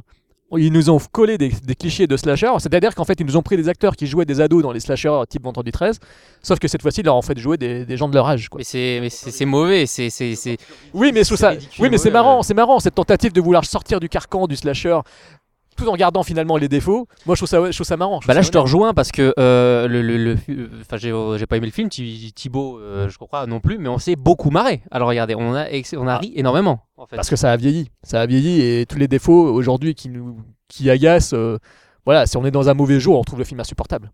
Et si on est dans un bon jour, on se marre. Ah non, mais ouais, enfin, le- enfin, il y a des trucs qui, qui, qui tournent pas rond dans la réaction des personnages, dans les personnages en eux-mêmes. Euh, je, je- notre premier gros rire avec Thibaut, c'est bien sûr la découverte du premier cœur dans la boîte en cœur. Ah, je crois que c'était plutôt l'acteur qui évitait la caméra qui t'avait fait rire. Non, il- vient en deuxième, ça. il vient en troisième même. Parce qu'en premier, il y a le, le cœur, en deuxième, il y a l'ombre, en troisième, il y a le comédien qui, qui évite la caméra, le, le cœur découvert. Alors le cœur découvert dans la, dans la boîte, c'est euh, euh, en fait que quand euh, Warren, Warden il tuait avant, il déposait des cœurs humains dans des boîtes en Chocolat. forme de cœur de, chocolat de la Saint-Valentin. Et là, des années plus tard, le, le- c'est le maire, je crois, il reçoit une boîte en forme de cœur de chocolat et quand il l'ouvre, il est C'est un foie de veau déjà. voilà. Un truc dans le genre. un Mais il, est au siège passager d'une voiture avec le, le shérif et quand il ouvre la boîte et qu'il découvre le cœur, il est pas genre horrifié, c'est genre ah fuck not again, not that, non, ça va pas se reproduire encore. Oh non, ça recommence. Ils vont pas nous refaire ça, non mais s'il vous plaît. Et c'est c'est- c'est- c'est comique à souhait tellement c'est ridicule. Le, le coup de l'ombre, c'est- le, le- tueur qui doit passer. Euh, et on doit juste voir son ombre sur un mur. Et en fait on la voit à, peine. Ça fait vraiment genre non mais attends c'est par où que je dois aller? Non non mais baisse-toi c'est à droite. Et, on l'aperçoit à peine. Il est il est accroupi à quatre pattes. Et on s'est dit mais qu'est-ce qu'il a fait? Et c'est juste c'est juste ridicule.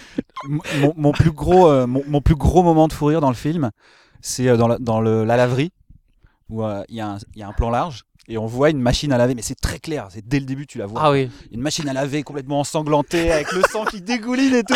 Le mec passe à côté, genre comme si de rien n'était, mais il regarde, il regarde le hublot comme ça, il fait putain c'est où, qu'est-ce qui se passe et tout, et il va voir le hublot qui est juste à côté.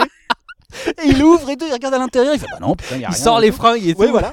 Et au bout de genre mais 17 minutes, il fait oh merde Il y a du sang qui sort de celle-là. Non mais oui, c'est Juste après avoir inspecté des cœurs en papier aussi. Parce que on se demande pourquoi il décroche des cœurs en papier. voilà. c'est- le truc Et du, du crucifix retourné dans, dans, dans Amityville, sauf que c'est les cœurs retournés. Mais, mais là, mais là on, sent, on sent qu'il n'y a pas de direction d'acteur hein, dans ce film. C'est ça le problème. Car carrément. là, on se demande de pourquoi ils ont pu laisser le personnage rester euh, pendant trois plombes à regarder d'un air euh, soupçonneux euh, des, des trucs découpés dans le papier. Quoi. Et puis le dernier, le dernier fou rire, c'est bien sûr le, le mec. Vas-y. Je sais pas si c'est le même, mais moi, le plus gros fou du film, c'est cette scène où, pendant 5 minutes, la direction d'acteur était si tu dis quelque chose dans les yeux de quelqu'un, tu dois l'agripper par les épaules. Et il y a cette scène de panique générale, mais en fait où les, les personnages se prennent un par un, genre qu'est-ce qui s'est passé? J'ai vu un corps. Et le premier se retourne pour dire il a vu un corps. Oh mon dieu, on doit fuir. Mais non, mais ils s'agrippent tous. Et le, et le plus drôle, c'est que donc il y a un peu, il y a un running gag dans le film, c'est qu'ensuite ils arrivent au, commissariat. Le première personne qui sort, il y a le co- shérif qui le prend par les épaules. Il dit explique-moi ce qui s'est passé. Et c'est genre mais qu'est- mais dans quel film on est quoi? Parce qu'il y a deux façons de parler de ce film. Il y a évidemment la façon, euh, c'est un campy movie, euh, mais une bouse absolue, mais qui est hilarante à regarder. C'est-à-dire qu'on pourrait en faire un commentaire audio. Même là, en en parlant, j'ai envie de le revoir. J'ai envie de le revoir avec Darch et me marrer tellement c'est ridicule. Tu sais, ça fait partie pour moi de ces films ridicules, euh, euh, même si c'est pas au niveau, c'est différent, mais de type euh, Super Mario Bros, ce genre de grosse grosse daube. Et donc, et donc ça, c'est, on, va se marrer en, citant des exemples. Faut quand même être sérieux deux secondes. C'est une énorme merde. J'en ai commencé à avoir vraiment ras-le-bol de cette règle des slashers. C'était, oui, alors le slasher, c'est plein de clichés. Mais alors pour que ça soit un bon slasher, faut respecter tous ces clichés. Alors euh, faut que les acteurs jouent mal, euh, faut qu'ils soient ados, mais qu'ils soient, mais, mais vos gueules, faites des bons films. Non, arrêtez de vous je pense- casser les non, là tu couilles. te trompes, c'est pas un cliché, c'est qu'en fait, je pense que c'est un genre qui est traité souvent par-dessous la jambe parce que ça coûtait pas très cher. Euh, Mais bien sûr, mais, un genre que non, mais à l'époque, il n'y a aucun souci. Mais maintenant, c'est genre, c'est adulé juste parce que ça remplit tous les clichés. On a vu, excusez-moi, quelle est la différence pour moi entre Mortal Samantha et Mutilator? C'est juste que Mortal Samantha a, c'est vrai, beaucoup plus de meurtres. Et en version Rated, je dis pas que les effets sont bons, mais au moins il y a des meurtres. Ah, quand de grosses daubes avec des personnages insignifiants, prolétaires. Mais on est, tu t'es- cru dans un film de Piala, sérieusement? Il y a trois scènes Non, dans la mine. Piala, il y a trois scènes déjà- dans la mine où ils travaillent dans la mine et c'est jamais des scènes où c'est des mineurs. La réalité des mineurs, c'est genre ouais ouais, qu'est-ce que t'as fait avec Mike Muff Vas-y, on se bat. Non, vas-y, on sort et tout ça. Il y a que dans le climax où c'est une mine. Mais d'ailleurs, une mine. Qu'est-ce que c'est mal éclairé ce film? Bah, je sais, qu'à, l'époque, il fallait que euh, tous les recoins soient éclairés parce que le cinéma, on savait pas trop comment ça se faisait. Je sais pas comment c'était dans les années 80, mais jamais dans le film c'est crédible qu'ils sont dans le noir. C'est-à-dire que parfois ils éteignent la lumière, ça ne change rien à la, à la lumière ambiante, et c'est genre oh non, mais comment on va faire? On n'a plus de lumière. Oui, puis t'as des personnages qui apparaissent euh, d'un coup à l'écran comme s'ils les avaient pas vus arriver de la Non, mais d'eux, quoi. comme dans tous les films, voilà. notamment cette scène de douche où il y a quand même quelqu'un qui s'est empalé sur un pommeau de douche. Son mec la voit, mais de très loin. Il s'est dit peut-être que si je fais 2 mètres de plus vers le pommeau de douche, je vais la reconnaître. Et en fait, il, met, il, s- il se rapproche vraiment limite au niveau de la tête pour se dire Ouais, c'est bien elle, elle est morte, hein, ma meuf est morte. Et c'est genre, mais mec, tu l'as vu, tu l'as vu, c'est impossible que tu l'aies pas vu avant, quoi. Et il y a plein de. Enfin, ton truc de prolétaire, mais ça ne change rien. Parce que moi-même, tu, toi-même, tu dis que ce sont des personnages qui ont strictement la même intention que si c'était des adolescents. Donc c'est juste le cadre qui change, mais le cadre est nul. Parce non, que le cadre est pas nul, le cadre est sympa, le cadre est, le moi, cadre est beau, nul le cadre. et, et outre, outre le climax la mine- qui se la passe mine fait un enfin dans la mine, le reste du temps la mine et, et ce n'est pas dans le film, ce n'est pas dans le film, ils vont dans la caserne à côté, euh, c'est quand même les, c'est, et puis ce méchant, mais c'est, il est quand même ridicule, c'est ce qu'on se dit avec Darch aujourd'hui, on a réalisé quand même que c'est un méchant qui refuse qu'il y ait une fête, c'est comme le jour de la Oui. Saint-Valentin et tout ça. Oui. Par contre le bar, les gens peuvent faire la fête dans le bar. C'est le fait qu'il y ait une fête autre part que dans un bar qui l'énerve. oui. Donc par exemple, ils annulent la danse. Au bout de 10 hésitations, le shérif se dit bon, vu qu'il nous envoie des cœurs parce qu'on fait la danse, on va peut-être la supprimer. Ça ne change rien à la réaction des jeunes qui sont on va faire une fête, mais alors le bar, en fait, ils auraient pu rester au bar, il se serait rien passé dans le film, quoi. Et du coup, ce que tu disais, mais les personnages, mais il faut voir la première partie du film, quoi. Cette scène euh, en mode Twilight où ils vont au bord de mer, ils vont sur une colline pour qu'il euh, l'ex qui est revenu en ville, faut qu'il avoue à la meuf, il s'emballe et alors elle, mais alors le personnage cliché féminin, mais putain, mais quel film misogyne, c'est hallucinant, c'est-à-dire que les mecs, les mecs, elle est au milieu, ils disent non non, elle est pour moi, elle m'a embrassé moi, Ah, bah non, bah c'est ma meuf, euh, t'es parti. Euh, ça, combien de fois il, euh, dans le film, c'est c'est toi qui es parti. C'est ça, c'est peut-être la réplique préférée de tout le monde. Et avec cette scène culte de la voiture, euh, Avec l'harmonica où le, le- le- l'ancien mec de la nana et le nouveau mec euh, jouent de l'harmonica ensemble, tu sais, c'était des potes, ils font Tu te souviens Et puis après, non, mais elle est avec moi, alors tu laisses tomber. Ah là, c'est la bagarre que tu veux Non, mais en fait, je l'aime, ce mec. Il y, a une réplique du, il y a une réplique du brun qui est extraordinaire. Je me souviens plus mot à mot, mais à un moment donné dans le film, le, le brun, donc en parlant du blond, moi, je sais pas les noms. Je pense qu'on pourrait vraiment être de, de super bons amis. euh, Mais bon, c'est un connard et puis euh, il, touche, il touche la, il touche la blondasse, donc non, c'est pas possible. Mais il y, a- il y a vraiment un moment où euh, je me souviens de ça, où vraiment il avoue que genre, ouais, en gros, ça pourrait être mon meilleur ami, mais euh, mais j'ai pas Ouais, envie. ouais. J'ai pas envie parce que euh, parce qu'il y a, il y a ce truc, de- il y a ce truc à cause de la fille. Ouais. Et puis il y a aussi cette fameuse scène euh, qui revient sur la misogynie où euh, la blonde elle est avec son nouveau mec, le blond, euh, et ils sont assis au bar et elle voit euh, son ex à côté du jukebox et puis elle se lève pour aller le voir et puis l'autre il est où est-ce que tu vas? Bah, Rien, je vais mettre un peu de musique. Ah bah alors vas-y. Et c'est que ça, c'est what the fuck, c'est quoi ce, ce, ce truc? C'est ridicule. Et c'est dans cette scène où il y a un personnage qui sort du champ. Sauf qu'on lui a dit non mais continue, continue, faut, faut vraiment que tu sortes du champ. Sauf qu'il y a une énorme caméra, ça- donc en fait il, il va, il fait genre il va faire un panneau et tout ça, et en fait il, il s'écarte de la caméra, donc il passe juste à côté Merde, très putain, lentement. C'est très subtil mais c'est très très drôle. Et euh, il y a plein de moments cultes comme ça. Et parlons quand même de cette scène Bishop Aliens où ils font le jeu du, du Oui, couteau. oui, bah, c'est ouais. des fausses mains. C'est des fausses mains, mais ça se voit. Mais j'ai jamais Mais vu oui. ça. Des- ça se voit tellement que c'est des fausses mains. Et ils se regardent droit dans les yeux comme ça. Ils sont comme ça pendant tout un plan. Ils se regardent dans les yeux. Ils regardent même pas les trucs. Et après, il y a le mec qui se, qui, qui se cogne sur le doigt. Et t'as l'autre au fond, euh, TJ qui fait. et là, et là, tout est tranquille. C'est genre, mais oh, il y a aucune tension dans ce film. Il y, a- rien. Et puis dernière scène mémorable, c'est la scène du, du mec au bar là qui arrête pas de leur dire Ah, mais si vous faites euh, la fête de la Saint-Valentin, Harry Warden va revenir, moi je vous le dis et tout ça. Et qu'à un moment donné, il est tellement vénère qu'il leur dit bah, Je vais leur faire une blague, je vais mettre euh, le costume de mineur derrière une porte. Et quand ils ouvriront, il y a, la, il y a la, la pioche qui va se lever. Et le mec il installe son piège. Quand il ouvre la première fois, il il, teste. teste. Il y a la pioche qui se lève, il fait Il referme, il rouvre, il referme, il rouvre une troisième fois, il se marre, il ferme la porte et ensuite il part. Et là on le voit, il y a, il y a- il y a un jeu d'acteur monumental où il se dit Je vais peut-être vérifier une quatrième fois. Et en fait il refait, il refait deux pas, il rouvre, et puis là bah, comme on s'y attend, euh, il, y a, il, se- fait tuer, mais c'est- ridicule possible, mais très marrant.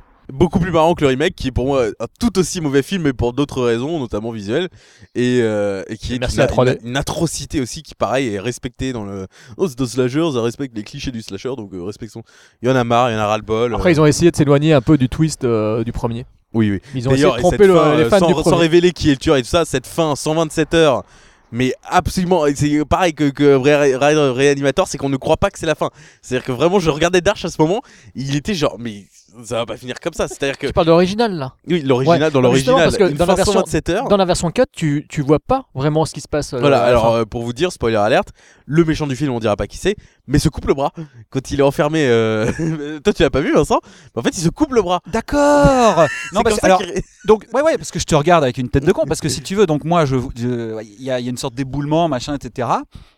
Et ensuite dans la version uncut donc et ensuite d'un seul coup tu vois le mec se relever et partir dans un nuage de poussière avec un bras en moins et j'ai fait quoi? Mais genre c'est les boulis qui a fait qu'il s'est fait arracher le bras Ouais, et en je fait, n'ai il se pas fait- compris. Il se fait une 127 heures et c'est encore plus drôle parce qu'il y a quelqu'un qui tire son bras pour essayer de le sortir de là avec les flics et tout ça. Et lui, il est en train de se.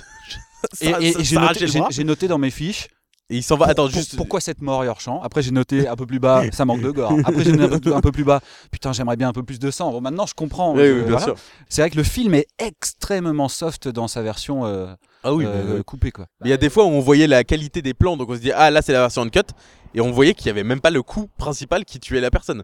On se demandait, mais alors qu'est-ce qu'ils ont montré dans, dans la version euh, qui est pas uncut justement? Parce que nous on voyait, euh, voilà, comme tu dis, les plans en mauvaise qualité euh, et qui étaient gore, et après ça revenait aux plans euh, normaux qui étaient de bonne qualité. On s'est dit, mais en fait, il, il y a rien. Est-ce, que le public comprend à ce moment-là euh, de ce qui, ce qui s'est passé quoi? Bah, moi, je te le dis, non.